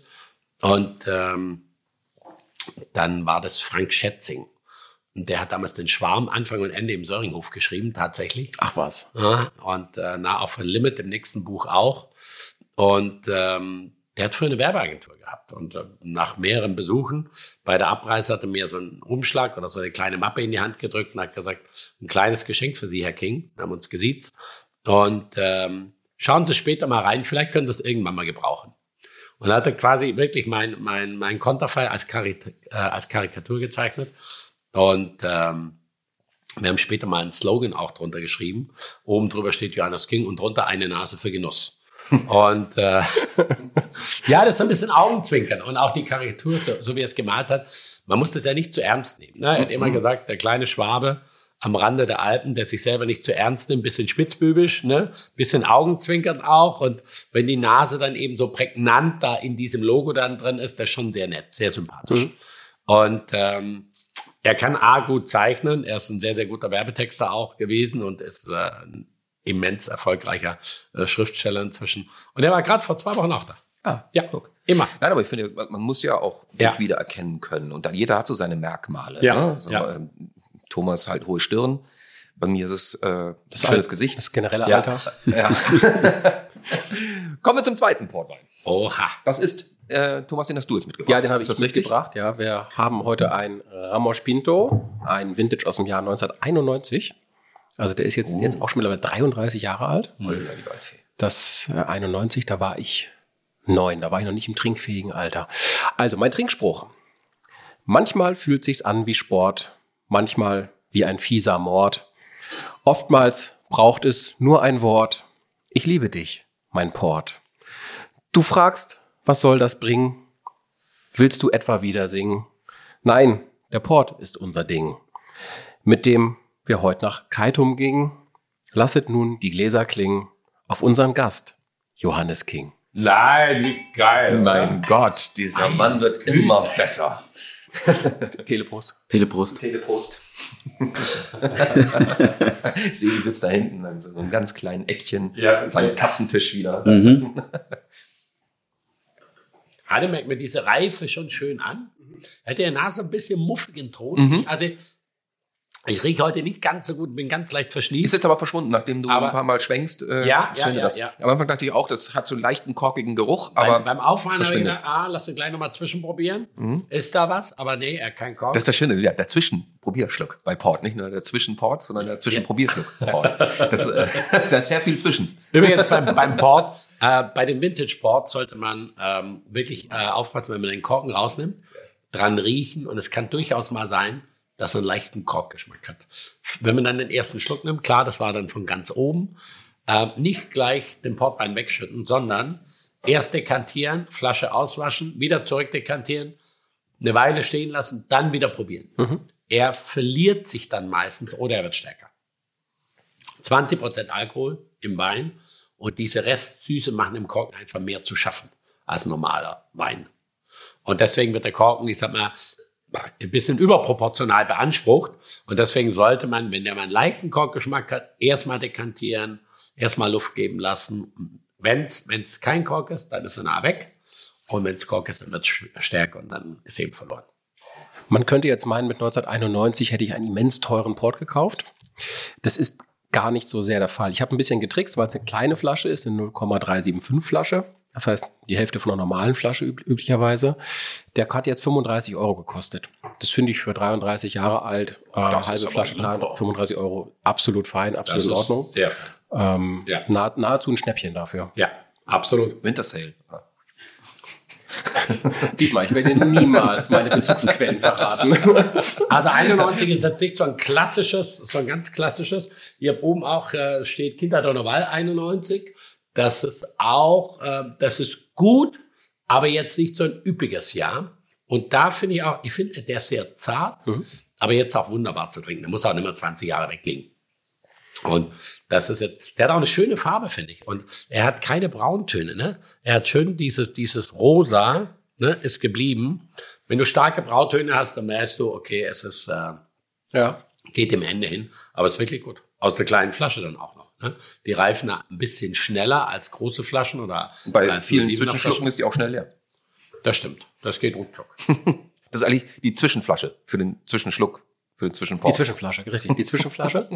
ja, ich finde so eine leicht, leicht, leicht kirschige Farbe hat er ganz leicht noch. Also ist schon sehr Sehr lecker. Sehr fein. Sehr, sehr lecker, sehr fein. Oh, so früh am Morgen, aber so viele leckere Sachen. Und, nicht so eine harte Fruchtbombe. Man hat ja manchmal Ja, auch ja. beim Port so eine harte Fruchtbombe, die so ein bisschen an Primitivo fast schon erinnert. Äh, das haben wir jetzt bei dem gar nicht, sondern eher was Ausgewogeneres. Aber wir haben ja noch einen Port. Wir haben noch einen. Wir haben noch einen. Mal gucken, was da kommt. Aber gute Range haben wir da. Ja, Johannes, ähm, eigentlich wollte ich ja vorhin so, äh, oder als ich überlegt habe, wie kann ich dich ankündigen, äh, und dann fiel mir ein, äh, habe ich gesucht, hat schwäbischer Gruß, was gibt's für schwäbische Grüße und so weiter. Aber schwäbischer Gruß kommt immer eins nur. Äh, der schwäbische Gruß hat ja eine ganz besondere. Kennst du den schwäbischen Gruß? Nee, sag mal. Naja, Was im Grunde genommen ist es äh, von äh, Goethe eigentlich begründet, damals äh, von Götz von Berlichingen. Okay. Das äh, wurde dann als der schwäbische Gruß, es gibt nämlich die Aussage, die Götz, Götz von Berlichingen von der Burg aus macht, äh, als er belagert wird, äh, er kann mich im Arsche lecken. Das ist der schwäbische Gruß. Das wäre jetzt natürlich ein bisschen zu viel gewesen. Das ist gut drum. Also selbst Mozart hat das irgendwann übernommen, lecke mich am Arsch. Ne? Ähm, aber der schwäbische Gruß ist damit begründet, das habe ich dann also verworfen. Ja. das wollte ich mal sagen. Du hast, bist geboren, wenn ich das verraten darf, Ja. am 27. August 1963. Ja. Guter Jahrgang. Im Radio lief als Nummer eins der Singlecharts welches Lied? Keine Ahnung. Null Ahnung. Haben die Beatles schon gesungen? Nee, das war ein bisschen 63 noch nicht. Das war später. Nee, später, 63, nee, das war später. Conny Frohbös sowas? Oh, oh das, das könnte gut hinkommen. No. Pack die Badehose ein. Ja, es ist auf jeden Fall äh, der Freddie Quinn war auf jeden Fall ganz Ja. vorne mit dabei. Der müsste Ja. auf Top 5 gewesen sein. Ja. Aber Top 1. Ich werf, werf oh, mal. oh, oh, oh, warte mal. Ah. Oh, warte mal. Boah, ich bin da nicht so Der, Ki der King denkt nach. Ich bin da nicht so. Nee, weiß nicht. Nein. Gitte werfe ich ein. Gitte. Gitte Henning? Nee. Ja. Nee, nur Gitte. Ich will den Cowboy als Mann. Nee, das kann gar nicht sein. Ja, Nee. tatsächlich. Ich den 63? Cowboy als Mann. Damalige Nummer ist 63, ja. Wahnsinn, oder? Du wurdest ja ähm, relativ streng erzogen, katholisch, äh, habe ich Ja. mal so gelesen. Wie viel ist denn davon noch äh, in dir? Ja, was heißt streng? Also, pff, wir hatten einen Bauernhof, wir waren Selbstversorger. Es gab einen, äh, einen Ablaufplan, da gab es nichts zu meutern und nichts zu meckern. Das ist äh, die Kühe, die, die muhen und äh, die musste melken und musste misten, musste füttern, ob du da Lust dazu hast oder nicht. Also, da, also es war einfach ein ganz anderer Rhythmus. Ne? Der Rhythmus war sehr stark von Arbeit geprägt und eben auch von Unterordnen geprägt. Also du musstest dich dem unterordnen. Und ich habe neun ältere Geschwister gehabt, das als Jüngsten sowieso die Arschkarte gezogen. Kriegt der Älteste hier den Löffel, geht's runter bis zum Jüngsten, fragst du, warum, kriegst gleich noch eine. Ja. Sehen meine Geschwister zwar anders, ich wäre derjenige gewesen, der verhätschelt und vertätschelt worden ist. Davon ist bei mir aber nichts angekommen. Also nichts Nachhaltiges. Und äh, wir sind heute noch eine wunderbare Familienbande. Und äh, ich habe sieben Schwestern und zwei Brüder. Und ähm, ja, wir sind, ja, wir sind ganz normal erzogen worden. Im Kreislauf der Natur auch. Ne? Wir haben zweimal im Jahr geschlachtet. Wir haben einen, einen, einen Obstgarten gehabt, einen Gemüsegarten gehabt. Wir haben Bienen gehabt. Wir haben Kühe gehabt. Wir haben Schweine gehabt. Wir haben äh, Hühner gehabt. Wir haben Kaninchen gehabt. Mit zehn Jahren war ich der Kaninchenschlechter. Ja, klar. Ich musste mich darum kümmern. Als Zehnjähriger kannst du das. Wie man dem Ding das Fell über die Ohren zieht, das haben wir sehr schnell gelernt. Aber der Hasenbraten war halt auch so lecker. Der Dazu passt ja auch Portwein. ja, nee, sowas war da nicht drin. Sowas war da nicht drin. Und wenn man mal, also ich habe das natürlich auch erst später oder später erst wertgeschätzt, weil wir wieder eigentlich alles hatten. Ne? Und äh, mit den Bienen hast du etwas, ähm, was du gar nicht stärker mit dem Kreislauf der Natur eigentlich koppeln kannst. Denn es gibt einen Frühlingshonig, es gibt einen Sommerhonig. Wir hatten nah am Wald gewohnt. Der Wald blüht alle zwei Jahre. Das heißt, die Tannenwipfel vorne dran, die hellgrünen Spitzen. Dann schmeckt der Honig ganz, ganz anders. Daraus kann man aber auch so einen Waldsirup Hustensaft machen. Ja, kann man meine auch Oma machen. Ja, kann man auch machen. Und somit bist du eigentlich, oder ich bin mit ganz viel Geschmäckern aufgewachsen, die kann mir auch keiner mehr nehmen. Und ich weiß, wie die schmecken, wie die riechen und wie die duften. Und wir waren zehn Kinder, plus meine Eltern zwölf. Mein Opa hat damals noch gelebt, mit 13 Leute immer am Tisch, also die ersten Jahre. Meine Mutter musste echt immer richtig kochen. Ne? Und ähm, es hat mich schon auch ein Stück weit geprägt, dann auch eben der Respekt davor. Respekt vor Lebensmitteln. Es wurde nie was weggeschmissen, es wurde alles verwertet. Und ähm, ja, Achtsamkeit ist vielleicht auch ein ganz gutes Wort. Ja, Bodenhaftung, ja, ist nahe das, was dann automatisch mitkam. Und dann wirst du später Koch des Jahres, Aufsteiger des Jahres, bekommst zwei Sterne. Ja. Ist dann diese Kindheit der Grund, warum du nie abgehoben wirst? Oder bist du mal abgehoben und wir wissen es einfach nicht? Ja, das habt ihr wahrscheinlich überlesen oder so, aber ähm, jeder muss ja in seiner Haut wohlfühlen. Und manche fühlen sich wohl, indem sie irgendetwas vorgaukeln und andere fühlen sich wohl in dem, was sie tun. Und äh, mir ist lieber äh, sich wohlfühlen in dem, was ich tue und was ich gerne mache, was ich auch aus Überzeugung mache. Und äh, wenn der Funken dann überspringt, auch an die Mitarbeiter und dann auch natürlich an die Gäste, dann ist doch wunderbar. Und äh, ich brauche kein Porsche, äh, ohne jetzt ein Porsche hier ähm, als Statussymbol hinzustellen. gerade auf Sylt wollen wir eh nicht schlecht reden. und, äh, aber mir reicht ein gutes Fahrrad dann auch und ein Auto ist für mich ein Zweckmittel. Und äh, ja, jeder muss sich wohlfühlen in seiner Haut. Und ich fühle mich sehr wohl in meiner Haut. Solange so viel Portwein um mich drumherum ist sowieso. Wenn du an äh, deine Kindheit oder vielleicht auch an eine Zeit zurückdenkst, die dir vielleicht näher liegt. Ähm, wenn du an etwas denkst, was dir sofort ein Lächeln auf deine Lippen zaubert, was wäre das? Aus der Kindheit. Oder aus dem, was dir gerade in den Sinn kommt? Also wenn es gerauchte Rippchen gab mit Sauerkraut und Kartoffelbrei. Boah. Das war echt mega. Wirklich mega. Also es gibt so viel, es gibt so viele Gerichte, ja, aus der Kindheit heraus. Hühnerfrikassee. Ja, weil wir haben eigene Hühner gehabt. Das gab es uns aber nur im Sommer. Da wurden dann so die älteren Semester aussortiert. Und dann gab es dazu Gugelhupf, gesalzenen Gugelhupf mit Rosinen und Kopfsalat dazu. Salat. Salat aus dem Garten, den Gugelhupf zum Soße stimmen, also nicht Reis, sondern Nudeln. Und dann Hühnerfrikassee. Boah. Das ist großartig, ja, großartig. Boah. Kann, kannst du das reproduzieren oder ist es aus der Kindheit nicht mehr zu Nee, kann man reproduzieren. Habe ja auch im Söringhof lange Zeit umgesetzt gehabt, dann auf so eine eigene Art und Weise. Oder wir haben zweimal im Jahr geschlachtet, ne? Und ähm, wir hatten keine Rauchkammer, sondern wir haben nur einen Kamin gehabt. Und das Zeug muss natürlich irgendwie in den Kamin reingehängt werden. Und irgendwann, die Älteren haben halt nicht mehr reingepasst, aber ich habe noch reingepasst. Der Kleinste, der Jüngste. Ne?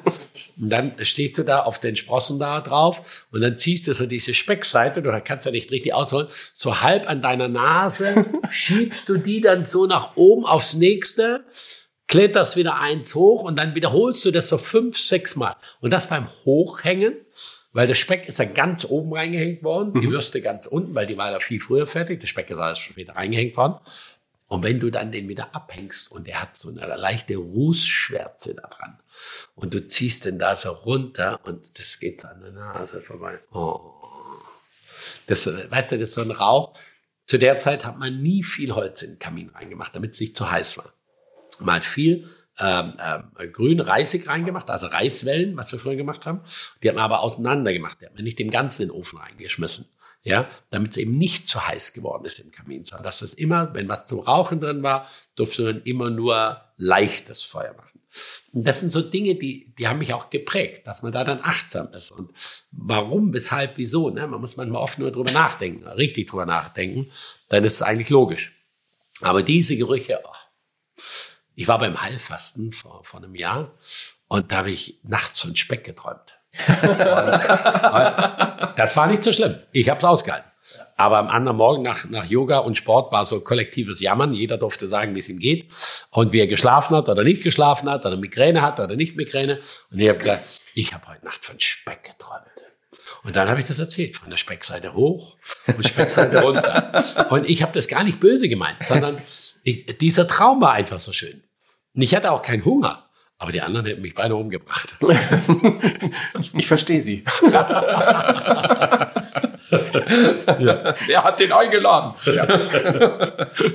Ap- Apropos vor, vor Hunger umbringen. Ja. Wir müssen ganz kurz einen Werbeblock noch einschieben, Oh. äh, Johannes. Wir haben nämlich ein gemeinsames Projekt, äh, Dietmar Ja. und ich, mit Heiko Antoniewicz. Ah, Kennst du ja sicherlich Ja, auch gut. Ähm, zum Valentinstag wird es eine Kulinarikkiste von ihm geben oder kulinarik-kiste.com. Und Heiko hat uns gebeten, ob wir nicht den Wein beisteuern. Das haben wir getan. Wir haben beige- beigesteuert. Wir dürfen so langsam, wir sind jetzt ja schon am 19. Januar erscheint diese Folge. Das heißt, wir können so langsam ein bisschen was erzählen. Wir haben einen Sekt dabei, einen sehr leckeren äh, Weißburgunder. Ähm, wir haben einen sehr leckeren ähm, Weißwein, Grauburgunder, hast- hast du Grauburgunder. ausgewählt, ne? Ja. haben wir dabei. Ja. Und ich darf jetzt auch schon ein bisschen was verraten, was im Menü drinne sein wird, worauf ihr euch freuen könnt. Unter anderem ein Lachs-Lollipop, ein eine White Tiger Garnele, natürlich, selbstverständlich, es, ist, es ist, äh, passt Sinn. Ähm, ein Wagyu-Rind ist mitverarbeitet im Paket. Also nicht das Ganze. Also, Nicht das ne? Ganze, Ja, ja. das ganze Rind kommt mit. Das hat die, das hat die Kiste Das ist das. Mut raus. Genau, das Mut raus. Wolltest du nicht aus der Kiste springen? Da war doch was. Als Mario Rind verkleidet. Genau. Und ähm, zum Abschluss gibt es A. Das kann ich leider nicht verraten. Das Okay. müsst ihr selber sehen, wenn ihr die Kiste gekauft habt, weil der Abschluss ist das Highlight, weil es ist ja eine Valentinskiste. Ne? Heißt ja auch nicht umsonst Kiste. Ähm, zu bestellen da kulinarik-kiste.com. Wir freuen uns sehr über die Kooperation mit Heiko und äh, freuen uns schon sehr auf den Valentinstag. Wir haben auch Kisten bestellt diesmal. Das freut mich. Also nicht, Cool. also wir, wir essen sie getrennt. Also, ah. springen wir gegenseitig aus der Kiste? Ja. Ah. Das war der kurze Werbeblock. Also das irritiert mich jetzt mit dem Dessert, weil ich muss da gerade an was anderes denken, aber alles gut. Ja. Bin gespannt, was es da gibt. Ja. Und Heiko, der macht das echt sensationell. Ich finde wirklich, der ist so ein, so ein geiler Typ auch. Und er ist immer dran, immer dran, immer neue Dinge auch zu kreieren und äh, hat auch eine tolle Produktlinie und ich schätze ihn wirklich sehr. Es war für uns ein echtes, absolutes Highlight 2023, ganz am Schluss der Staffel, Ja. dass wir in unserer Weihnachtsfolge mit Heiko vier Stunden 15 lang. Ähm, Nathalie Lump hat Weine mitgebracht. Er wusste nicht, was es ist. Er hat sie verkostet und daraufhin spontan entschieden, was er daraus kocht. Wir waren im Küchenstudio und Heiko hat dann, ich glaube, fünf Gänge waren es am Ende, Ja. ähm, aus, diesem, aus diesem Wein herausgekocht, um zu gucken, was passt zu dem Wein jeweils. Und das ist etwas, was, glaube ich, Heiko einfach äh, unfassbar kann. Seine Gewürzschatzkisten Ja. mitgebracht Ja. und äh, das, das war phänomenal. Er hat ein geiles Portfolio. Ja, ja. Wirklich, wirklich. Und er ist so ein so auch unheimlich liebenswerter Ja. Mensch. Äh, das ist sehr, sehr schön. Und auch wenn ich jetzt äh, nicht dabei höre, wie du über ihn sprichst, Ja. äh, bestätigt das das alles nochmal. Also jeder Absolut. Mensch, der, mit dem wir bisher äh, darüber gesprochen haben, Heiko, sagen alle auch Heiko. Ja, das, Ja. Ist, das ist wunderbar. Das ist echt schön. Wir haben schon über den alten Bahnhof, wo wir gerade sind, gesprochen. Wir haben noch nicht über den Genussshop gesprochen. Ah, Nachdem du dich aus dem Söllringhof äh, herausgezogen hast, Ja. ähm, hast du ja den Genussshop eröffnet. Was machst du da eigentlich genau? Also der Genussshop ist schon parallel entstanden. Sylter Manufaktur heißt das ja offiziell, Johannes King. Und ähm, den habe ich 2013 schon eröffnet. Und also lange bevor ich aus dem Söringhof äh, weggegangen bin, Söringhof habe ich 23 Jahre gemacht und alles hat so seine Zeit und man muss dann loslassen, wenn man loslassen kann, nicht wenn man loslassen muss. Für mich ist das ein Privileg, dass man loslassen darf und nicht aus irgendwelchen Zwängen heraus das vielleicht muss. Sensationell Nachfolger, Jan-Philipp Berner macht den Söringhof, der macht das wirklich grandios. Und ähm, die Sylter Manufaktur am Kaitumer Kreisel, tja, das ist, am Anfang haben wir gesagt, das ist eine Genussmanufaktur. Man kann Kleinigkeiten, Kleinigkeiten essen und trinken. Und man kann ganz viel Kings Lieblingsprodukte kaufen. Alles, was ich bisher im Söringhof hatte, an Produkten, Portwein, Madeira, Armagnac, Champagner, meine Lieblingsprodukte, auch meine Lieblingsweine. Dann äh, Fruchtöl, äh, äh, Quatsch, Fruchtgelee von Hedia aus Paris, äh, Rapsöl von Nordstrand, rote Polenta aus dem Tessin, ähm, ganz viele Schokoladendinge, sind da alle zusammengewachsen. Man konnte also Kings Lieblingsprodukte kaufen. Und das äh, nahm auch so seinen Lauf, das mit den kleinen Gerichten, werden am Anfang gesagt, so, es gibt nur Gerichte, die man mit Löffel oder Gabel essen kann. Also kleine Schälchen, kleine Töpfchen. Und äh, dann hat man zwei Fleischreifeschränke, da hing Fleisch drin und wir hatten auch Pfannen verkauft und äh, Salz und Soßen. Und wir haben gedacht, die Leute lassen sich das Fleisch abschneiden, kaufen eine Pfanne und eine Soße, gehen damit nach Hause und braten sich das.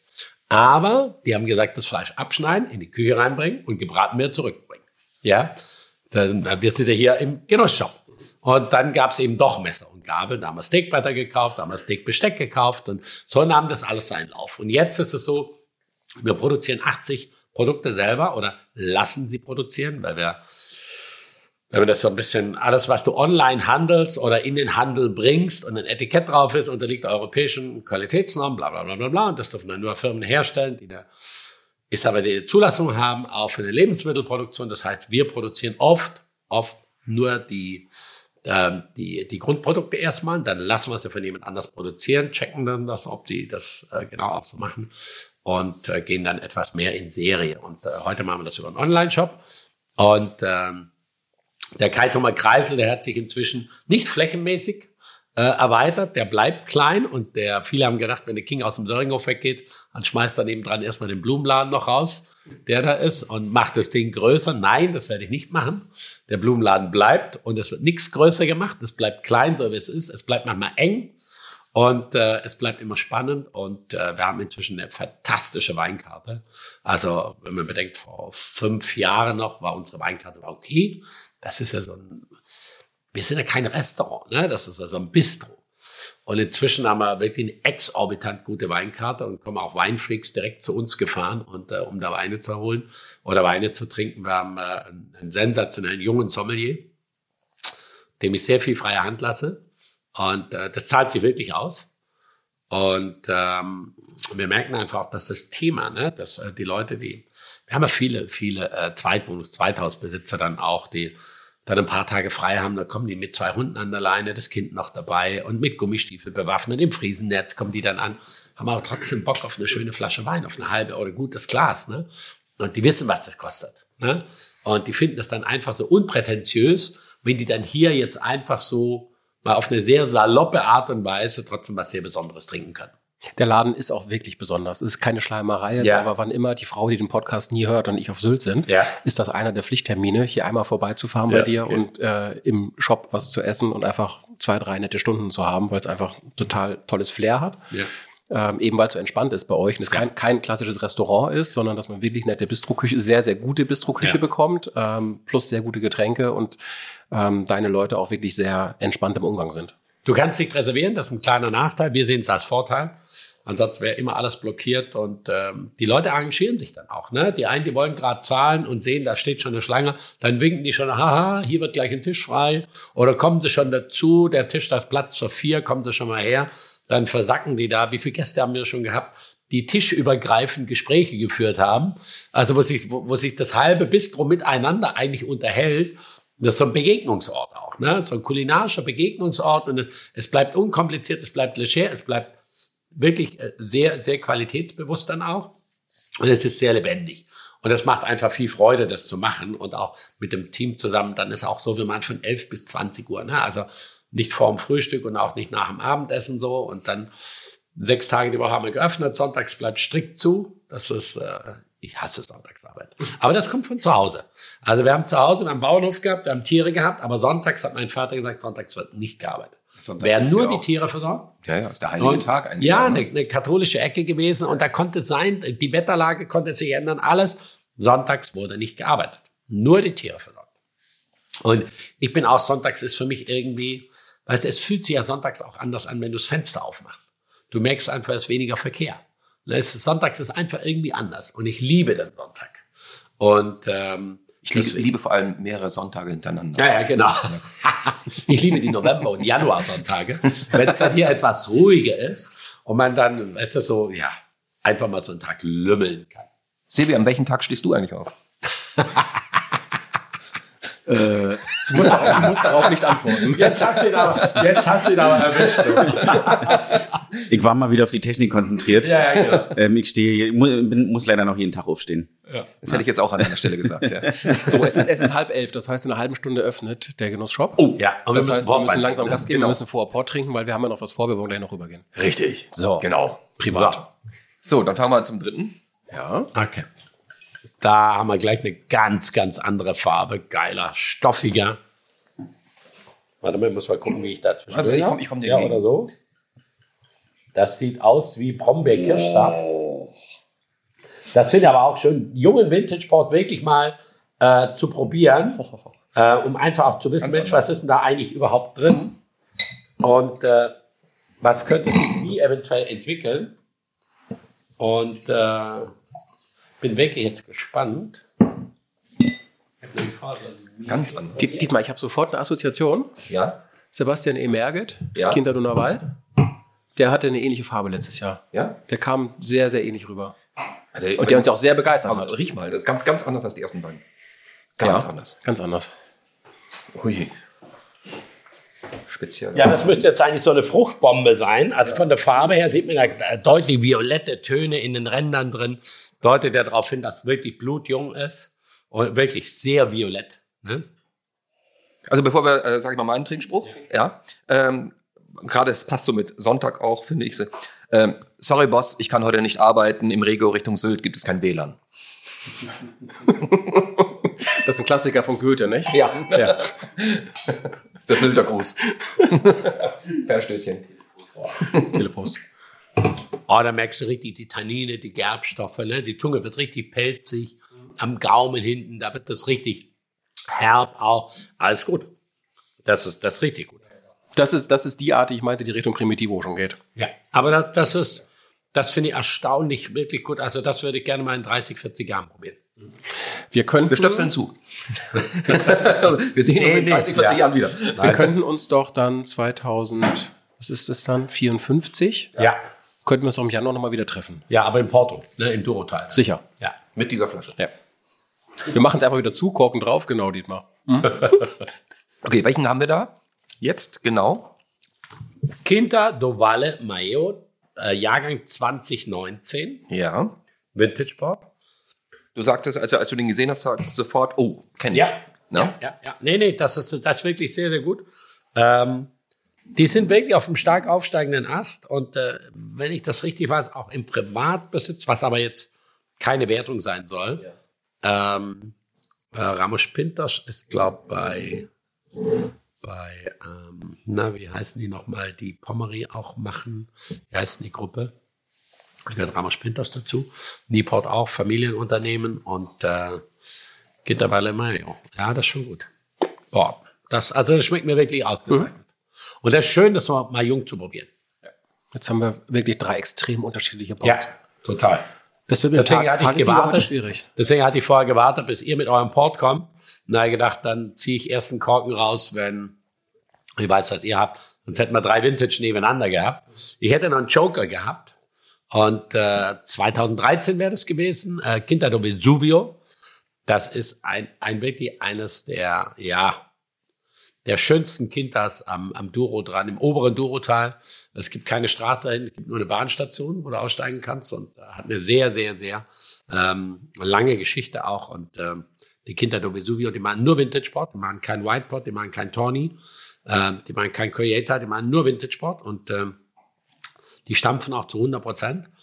Und äh, 20, äh, 20, 2021, den Jahrgang gibt's nicht. Da war Corona, da konnten die nicht stampfen.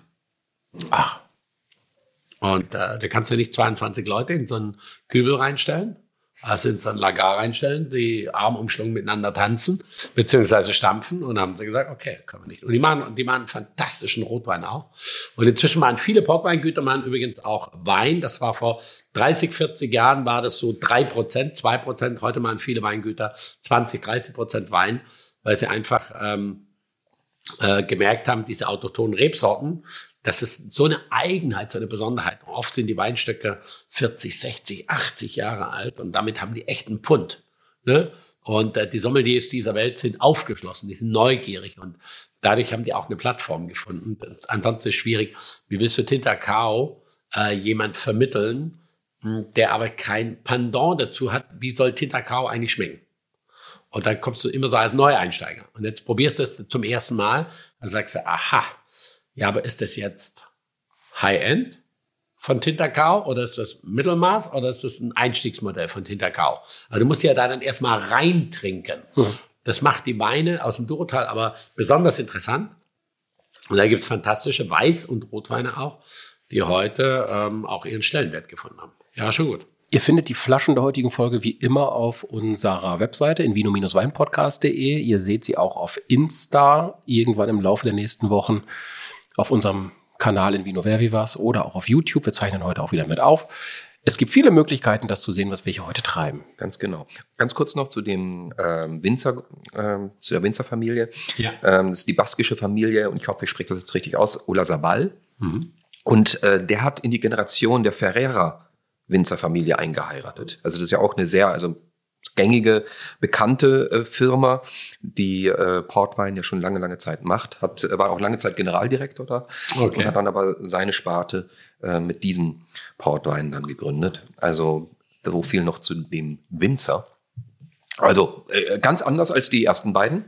Ganz anders. Also mit dem. Reinheiraten hat er auch versucht gehabt, hat aber nicht funktioniert. Also.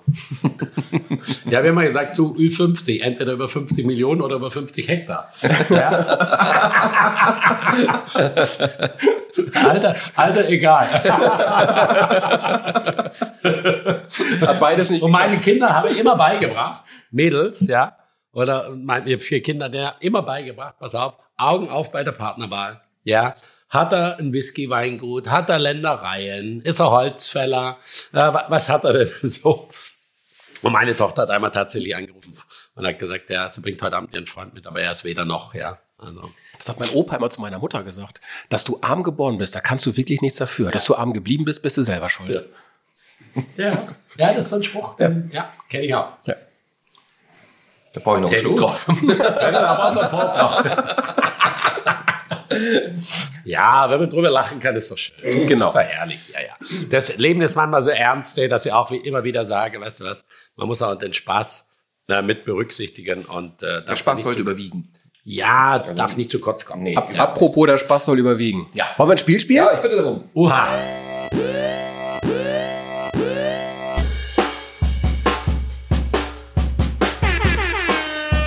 Spiele mit Dito.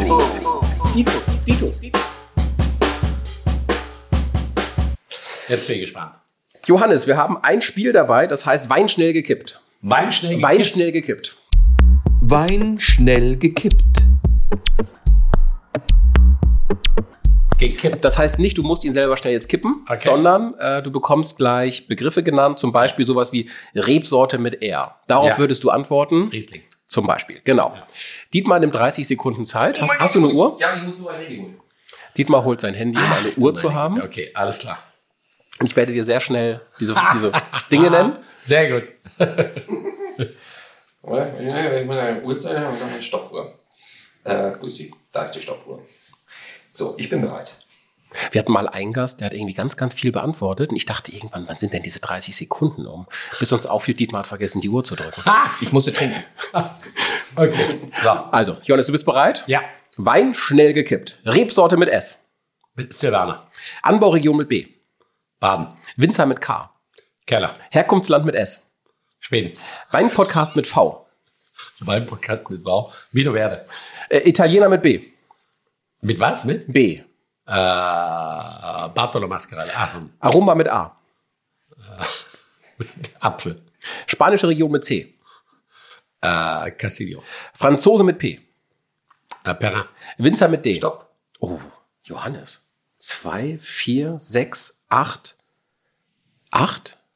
Acht ist Rekord, oder? Acht ist Rekord. Acht ist Äh, da Rekord. waren noch drei falsch, oder? Das haben wir nicht überprüft. Du hättest irgendwas sagen können. Sehr schön. Kommen wir zu einem weiteren kleinen Spiel. Und da sollte der Johannes King der King sein. Ähm, mal gucken, ob Thomas äh, da mithalten kann. Ja. Es geht um ein Sylt-Quiz. Oh. Aha. Und jetzt kommen wir. Ich bin sehr gespannt. Wann eröffnete Jürgen Gosch seine erste Fischbude? Nehmen wir, A. nehmen wir eine Sanduhr oder nehmen wir auch die 30 Sekunden? Nö, nö, das ist auch das ist unabhängig von, von Jetzt ist der Zeit. Wird Millionär, ne? A 1969, B 1972 oder C 1981. Okay. Äh, Gosch, Gosch ist ja mittlerweile auf 80, beide? ne? Ja, natürlich. Achso, ich würde es mittlerweile nehmen. 72? Ich auch. Ich auch. Dann seid ihr beide richtig. Ein Ja. Punkt für jeden. Ah, mein Jahrgang. So. Von welcher Walart stammen die Knochen, die am Sylter Heimatmuseum in Keitum ausgestellt sind? A. Schweinswal, B. Finnwal oder C. Pottwal? Portwein. Finnwal. Thomas führt. Finnwal. Wie lang kann ein Wattwurm werden? A. 20 cm, B. 30 cm oder C. 40 cm? Ich würde 40 sagen. Mindestens 40. 3 zu 2. Ihr beide habt recht. Wie viele Treppenstufen muss man gehen, um die Uwe-Düne zu erklimmen? A. 85, B. 96, C. 110. Aber wir sind gestern vor der Uwe Düne 110. abgebogen. Wie viel waren es nochmal? Sag mal. 85, 96, 110. 110. 96. 110, 3 zu 3. Wenn dir in Westerland eine Möwe das Fischbrötchen aus der Hand klaut, ist es meistens eine A. Silbermöwe, B. Lachmöwe oder C. Heringsmöwe. Lachmöwe. Silbermöwe. Silbermöwe, 4 zu 3. Die Hörnum-Odde ist eine von zwei Odden in Deutschland. Auf welcher Insel befindet sich die andere Odde? Auf Föhr, auf Amrum oder Norderney? Amrum. Norderney. 4 zu 4. Wie lang ist Sylt von Norden bis nach Süden? A, circa 29 Kilometer, B, 38 Kilometer, C, 46 Kilometer. 38. 29, 38, 46. Komm, wir wollen die Spannung hochheben. Ich sag äh, 46. 5 zu 4. Für Johannes. 38 Kilometer. Wie viele Leuchttürme gibt es auf Sylt, die in Betrieb sind? A. 3, B. 4, C. 5. Drei. Äh, ich glaube, es sind vier. 4. Wie viel hatten wir jetzt gerade? 5, 4? Fünf, vier vorher? 5, 5. Aber ein Unentschieden. Sehr gut, sehr gut. Nicht schlecht, er schmeckt. Sehr gut. Hartes Duell. Ja, nicht. Jawohl, sehr gut. Ja, lernt noch was von Sylt dazu. Das finde ich äh, sehr, sehr schön. Ja. No. Oh, auch gute Fragen, wirklich. Ja, Lang gesucht. lang gesucht. Ne? Lang gesucht. Gut recherchiert, muss man wirklich sagen. Sehr gut recherchiert. Johannes, ja. ich habe dir zehn Sätze mitgebracht. Ich würde dich bitten, die einfach zu vervollständigen. Okay. Freiheit bedeutet für mich, Auf dem Morsum Deich spazieren zu gehen. das Erste, was ich morgens mache, ist Yoga-Übungen. über Deutschland denke ich. Nicht mehr nach. Wenn ich nochmal von vorne anfangen könnte. Ich würde Koch und Winzer werden. Mein Leben mit Kulinarik als beruflichen Mittelpunkt bedeutet mir. Glücksfall. Am liebsten esse ich. Linse, Spätzle und Seidewürstle.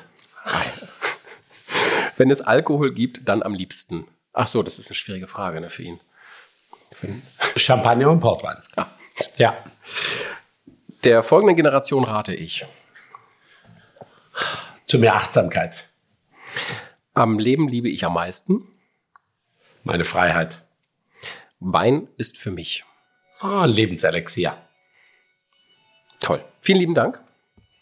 Wieso klingelt das? Wo jetzt? kommt denn die Musik jetzt her? Ich weiß es nicht, aber Von es mir nicht. war schön. Es war eine gute Untermalung gerade fürs, Ich weiß nicht. für das Letzte. Ich habe mein, Ding, ich hab mein Ding aus. Äh, äh, Champagner und, und Portwein, ne? Also die Whisky-Distillerie in Schottland, die ist irgendwie aus dem Augen, aus dem Sinn. Ja, ich war da ein paar Mal unterwegs und meine, äh, meine erste Frau, die ähm, hat Whisky sehr gern getrunken. Da waren wir tatsächlich zwei, drei Mal unterwegs. Aber ich bin jetzt nicht so ein Whisky-Fan. Also wenn so ein Artback Uggedal, so was ganz Räudiges. Also wenn dann so was ganz halt. Torfiges oder so. Aber so die anderen Whiskys, da kann ich so nicht meinen. Ja. Also lieber ins Durutal. Ja, oder Armagnac-Gebiet.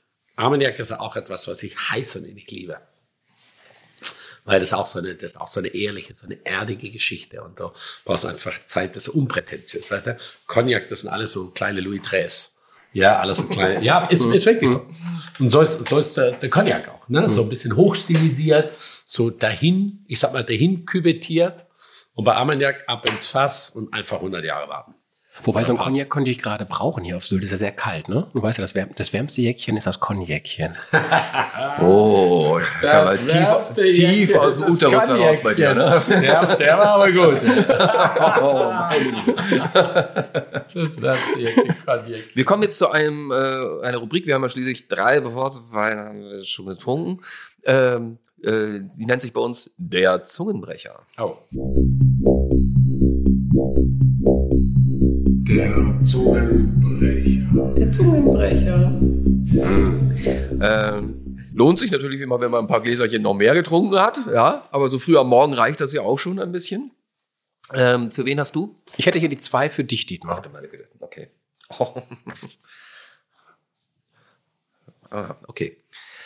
Bei dem alten Lappenschuppen, wo die Lappenschoppen kippen und für ein paar Robbenhappen hübsche Lappenpuppen strippen, bis sich die ganzen Lappensippen mit den Rippen von den Robben um die hübschen Puppen kloppen, sollst du nie den Schlitten stoppen. Richtig. Das funktioniert nur mit Portwein. Ich sag's dir. Das funktioniert Boah, nicht schlecht. Guck mal, ja. Der war gut. Extra für dich. Oh. Extra für mich? Ja. Ah. Super. Em Hefele, em Eckle, da leid ein kleines Breckerle vom Fritzele beim Bäckerle, ein Hefele, ein Eckerle. Da kommt ein kleines Geckele und frisst ein kleine Breckerle vom Fritzle beim Bäckerle, am Hefele, am Eckerle. Sehr gut. Oh. Prinzessin, ich habe auch einen für dich. Welcher? Die Eins? Die Eins. Der Büsumer Hummer Tim und der Amrumer Hummer Tom, die waren einander Gramm, weil der Hummermann Tom dem Tim und der Hummermann Tim dem Tom die Hummerfrau Emma nahm. Warum nur der Jammer? Warum nur der Kummer? Warum denn nur immer der Jammer und Kummer um Hummerfrau Emma? Warum? Äh, Es macht keinen Spaß mit ihm, ne? Es macht, es macht keinen. Spaß mit ihm. Da läufst du aber wie Öl. Nein, er hat die ganze Zeit ruhig. Ne? Ich habe das Gefühl, er, er, er konzentriert sich immer nur auf diese eine Minute. Ja. Also Minute ist gut. Also, ne? Ah, ich habe hab was für dich. Ähm, das ist mal was anderes. Äh, einfach die ähm, Wörter hintereinander lesen. Das ist, das nennt man einen Satz lesen, die, Nee, die nee, Wörter nee, hintereinander lesen. Einfach, einfach, einfach richtig lesen. Ah, du bist eine Sau. Versendung, Baumentaster. Was ist das denn? Ent, Enterbender. Mettenten. Hinsterbender. Polentataler. Hochentaster. Äh, ähm, mh, Hoffensterchen. Brathering. Äh, Kreischorverband. Äh, äh, Ohrengel. Zwergelstern. Die Zwergelstern kenne ich. Ähm, Ko- Ko- Kombi-Abo. Oder oh, Ja, deutsche Sprache. Part unbeteiligt. oh, ist das schwierig. Ist das schwierig. Geil, oder? Ist das scheiße. Wow. Ich war ein bisschen auf dem falschen Fuß erwischt jetzt, oder? Ja, ich finde, die sollten wir mal irgendwo aufschreiben. Was ist ein Enterbänder? Ach, Enterbender.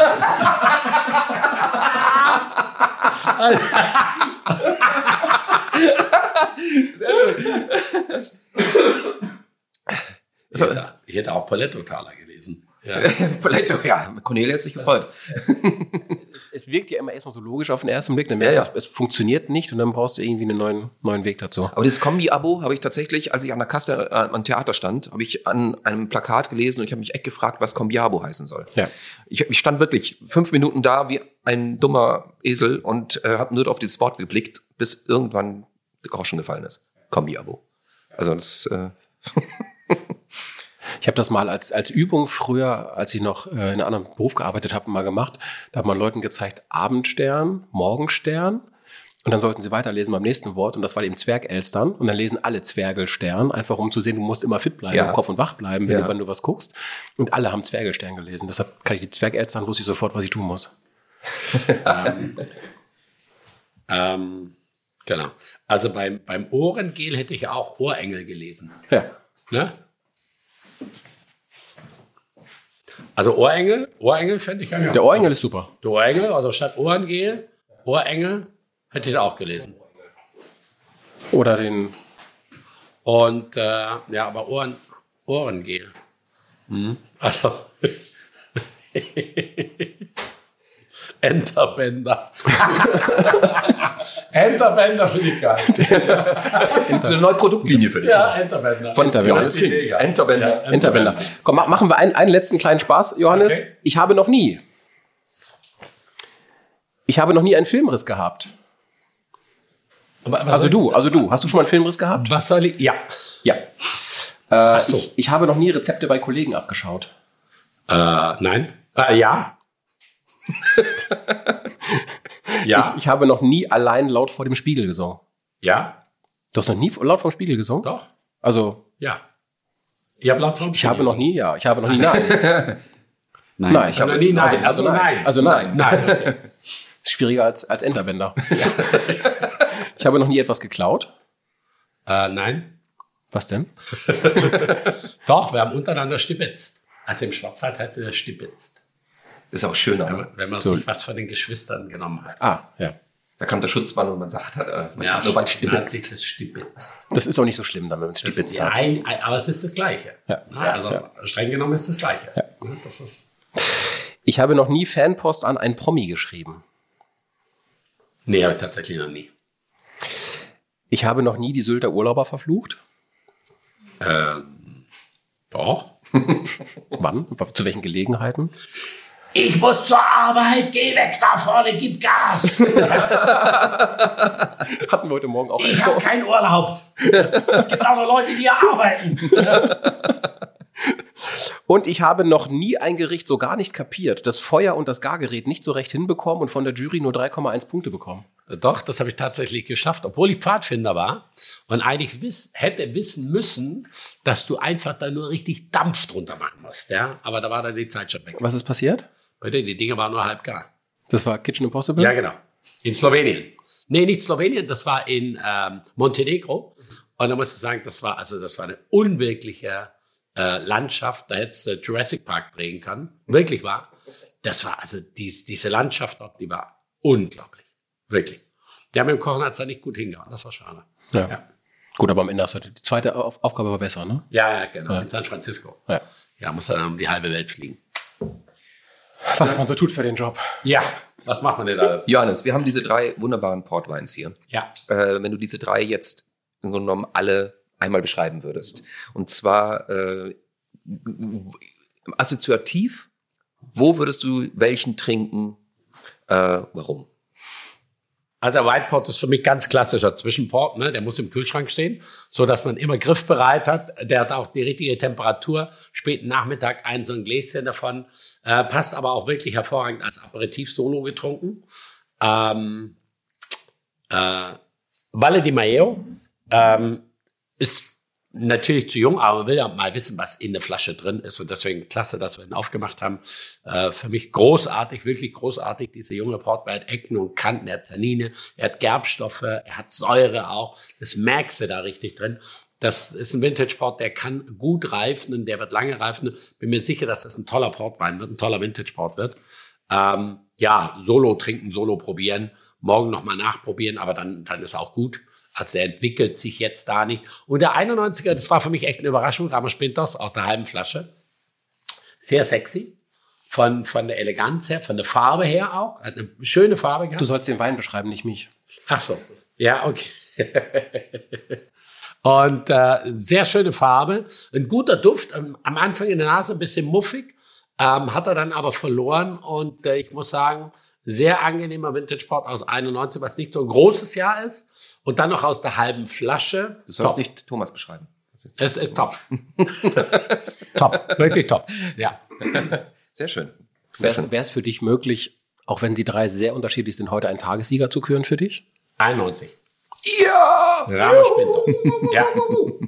Wobei, das ist jetzt vielleicht ein bisschen unfair. Nein. äh, Den anderen zwei gegenüber, weil, weil das Top-Kandidaten auch sind. Aber das ist für mich eine Überraschung. Halbe Flasche 91, was nicht so ein großes Jahr ist und dass der so gut ist. Ja. Das nehme ich so hin. ja Ich ak- ich ak- akzeptiere also ein kleiner Tagessieger. Ne? Sebi, was sagst du denn? Ähm, ich bin für den ersten, weil das war für mich eine echte Überraschung. Der White Port. Ähm, genau. Die anderen, ja, sehr gute Portweine. Finde ich auch gut. Das Gesicht dazu ist Ja. sehr schön. ne? Kann man jetzt nicht sehen, aber äh, das ist leider hinter der Kamera. nee, wunderbar. Dietmar? Ähm, ich äh, finde den Whitepot einfach äh, sehr überraschend, äh, mal abgesehen davon mal im Gegensatz zu Vintage und äh, einfach die Farbe ist der Oberknaller. Ja. Und ähm, die anderen drei, ich finde deinen großartig, Thomas. Ja, auch das Muffige passt zu dir. Also insofern, äh, nee, nee, ich finde find schon, das sind drei wirklich großartige.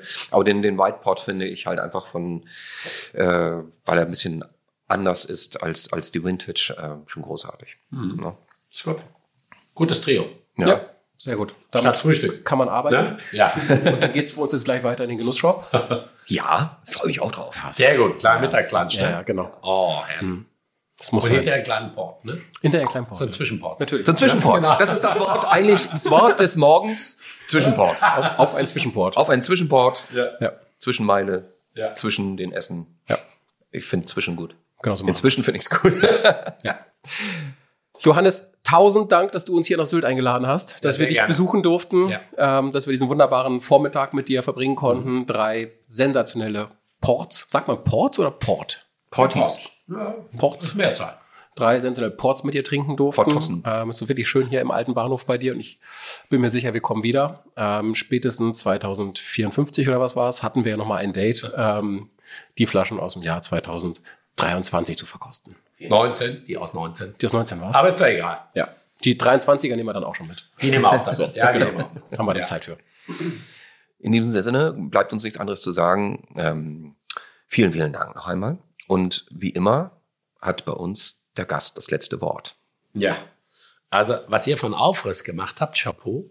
Und dann morgen zum Neuen hier anzutreten, damit wir das hier machen können. Das kurz nach den Feiertagen. Vielen lieben Dank. Das hat wirklich viel Spaß gemacht. Und ich höre mir den Podcast tatsächlich auch an. Und dann rufe ich euch an und sage, nein, das hättet ihr rausschneiden müssen. Warum habt ihr das drin gelassen? Nein, nein Spaß beiseite. Es echt, war sehr amüsant, war sehr schön. Vielen Dank.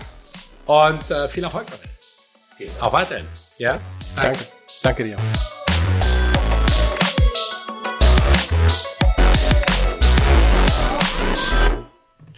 Dieser Podcast wird produziert von ASK Berlin.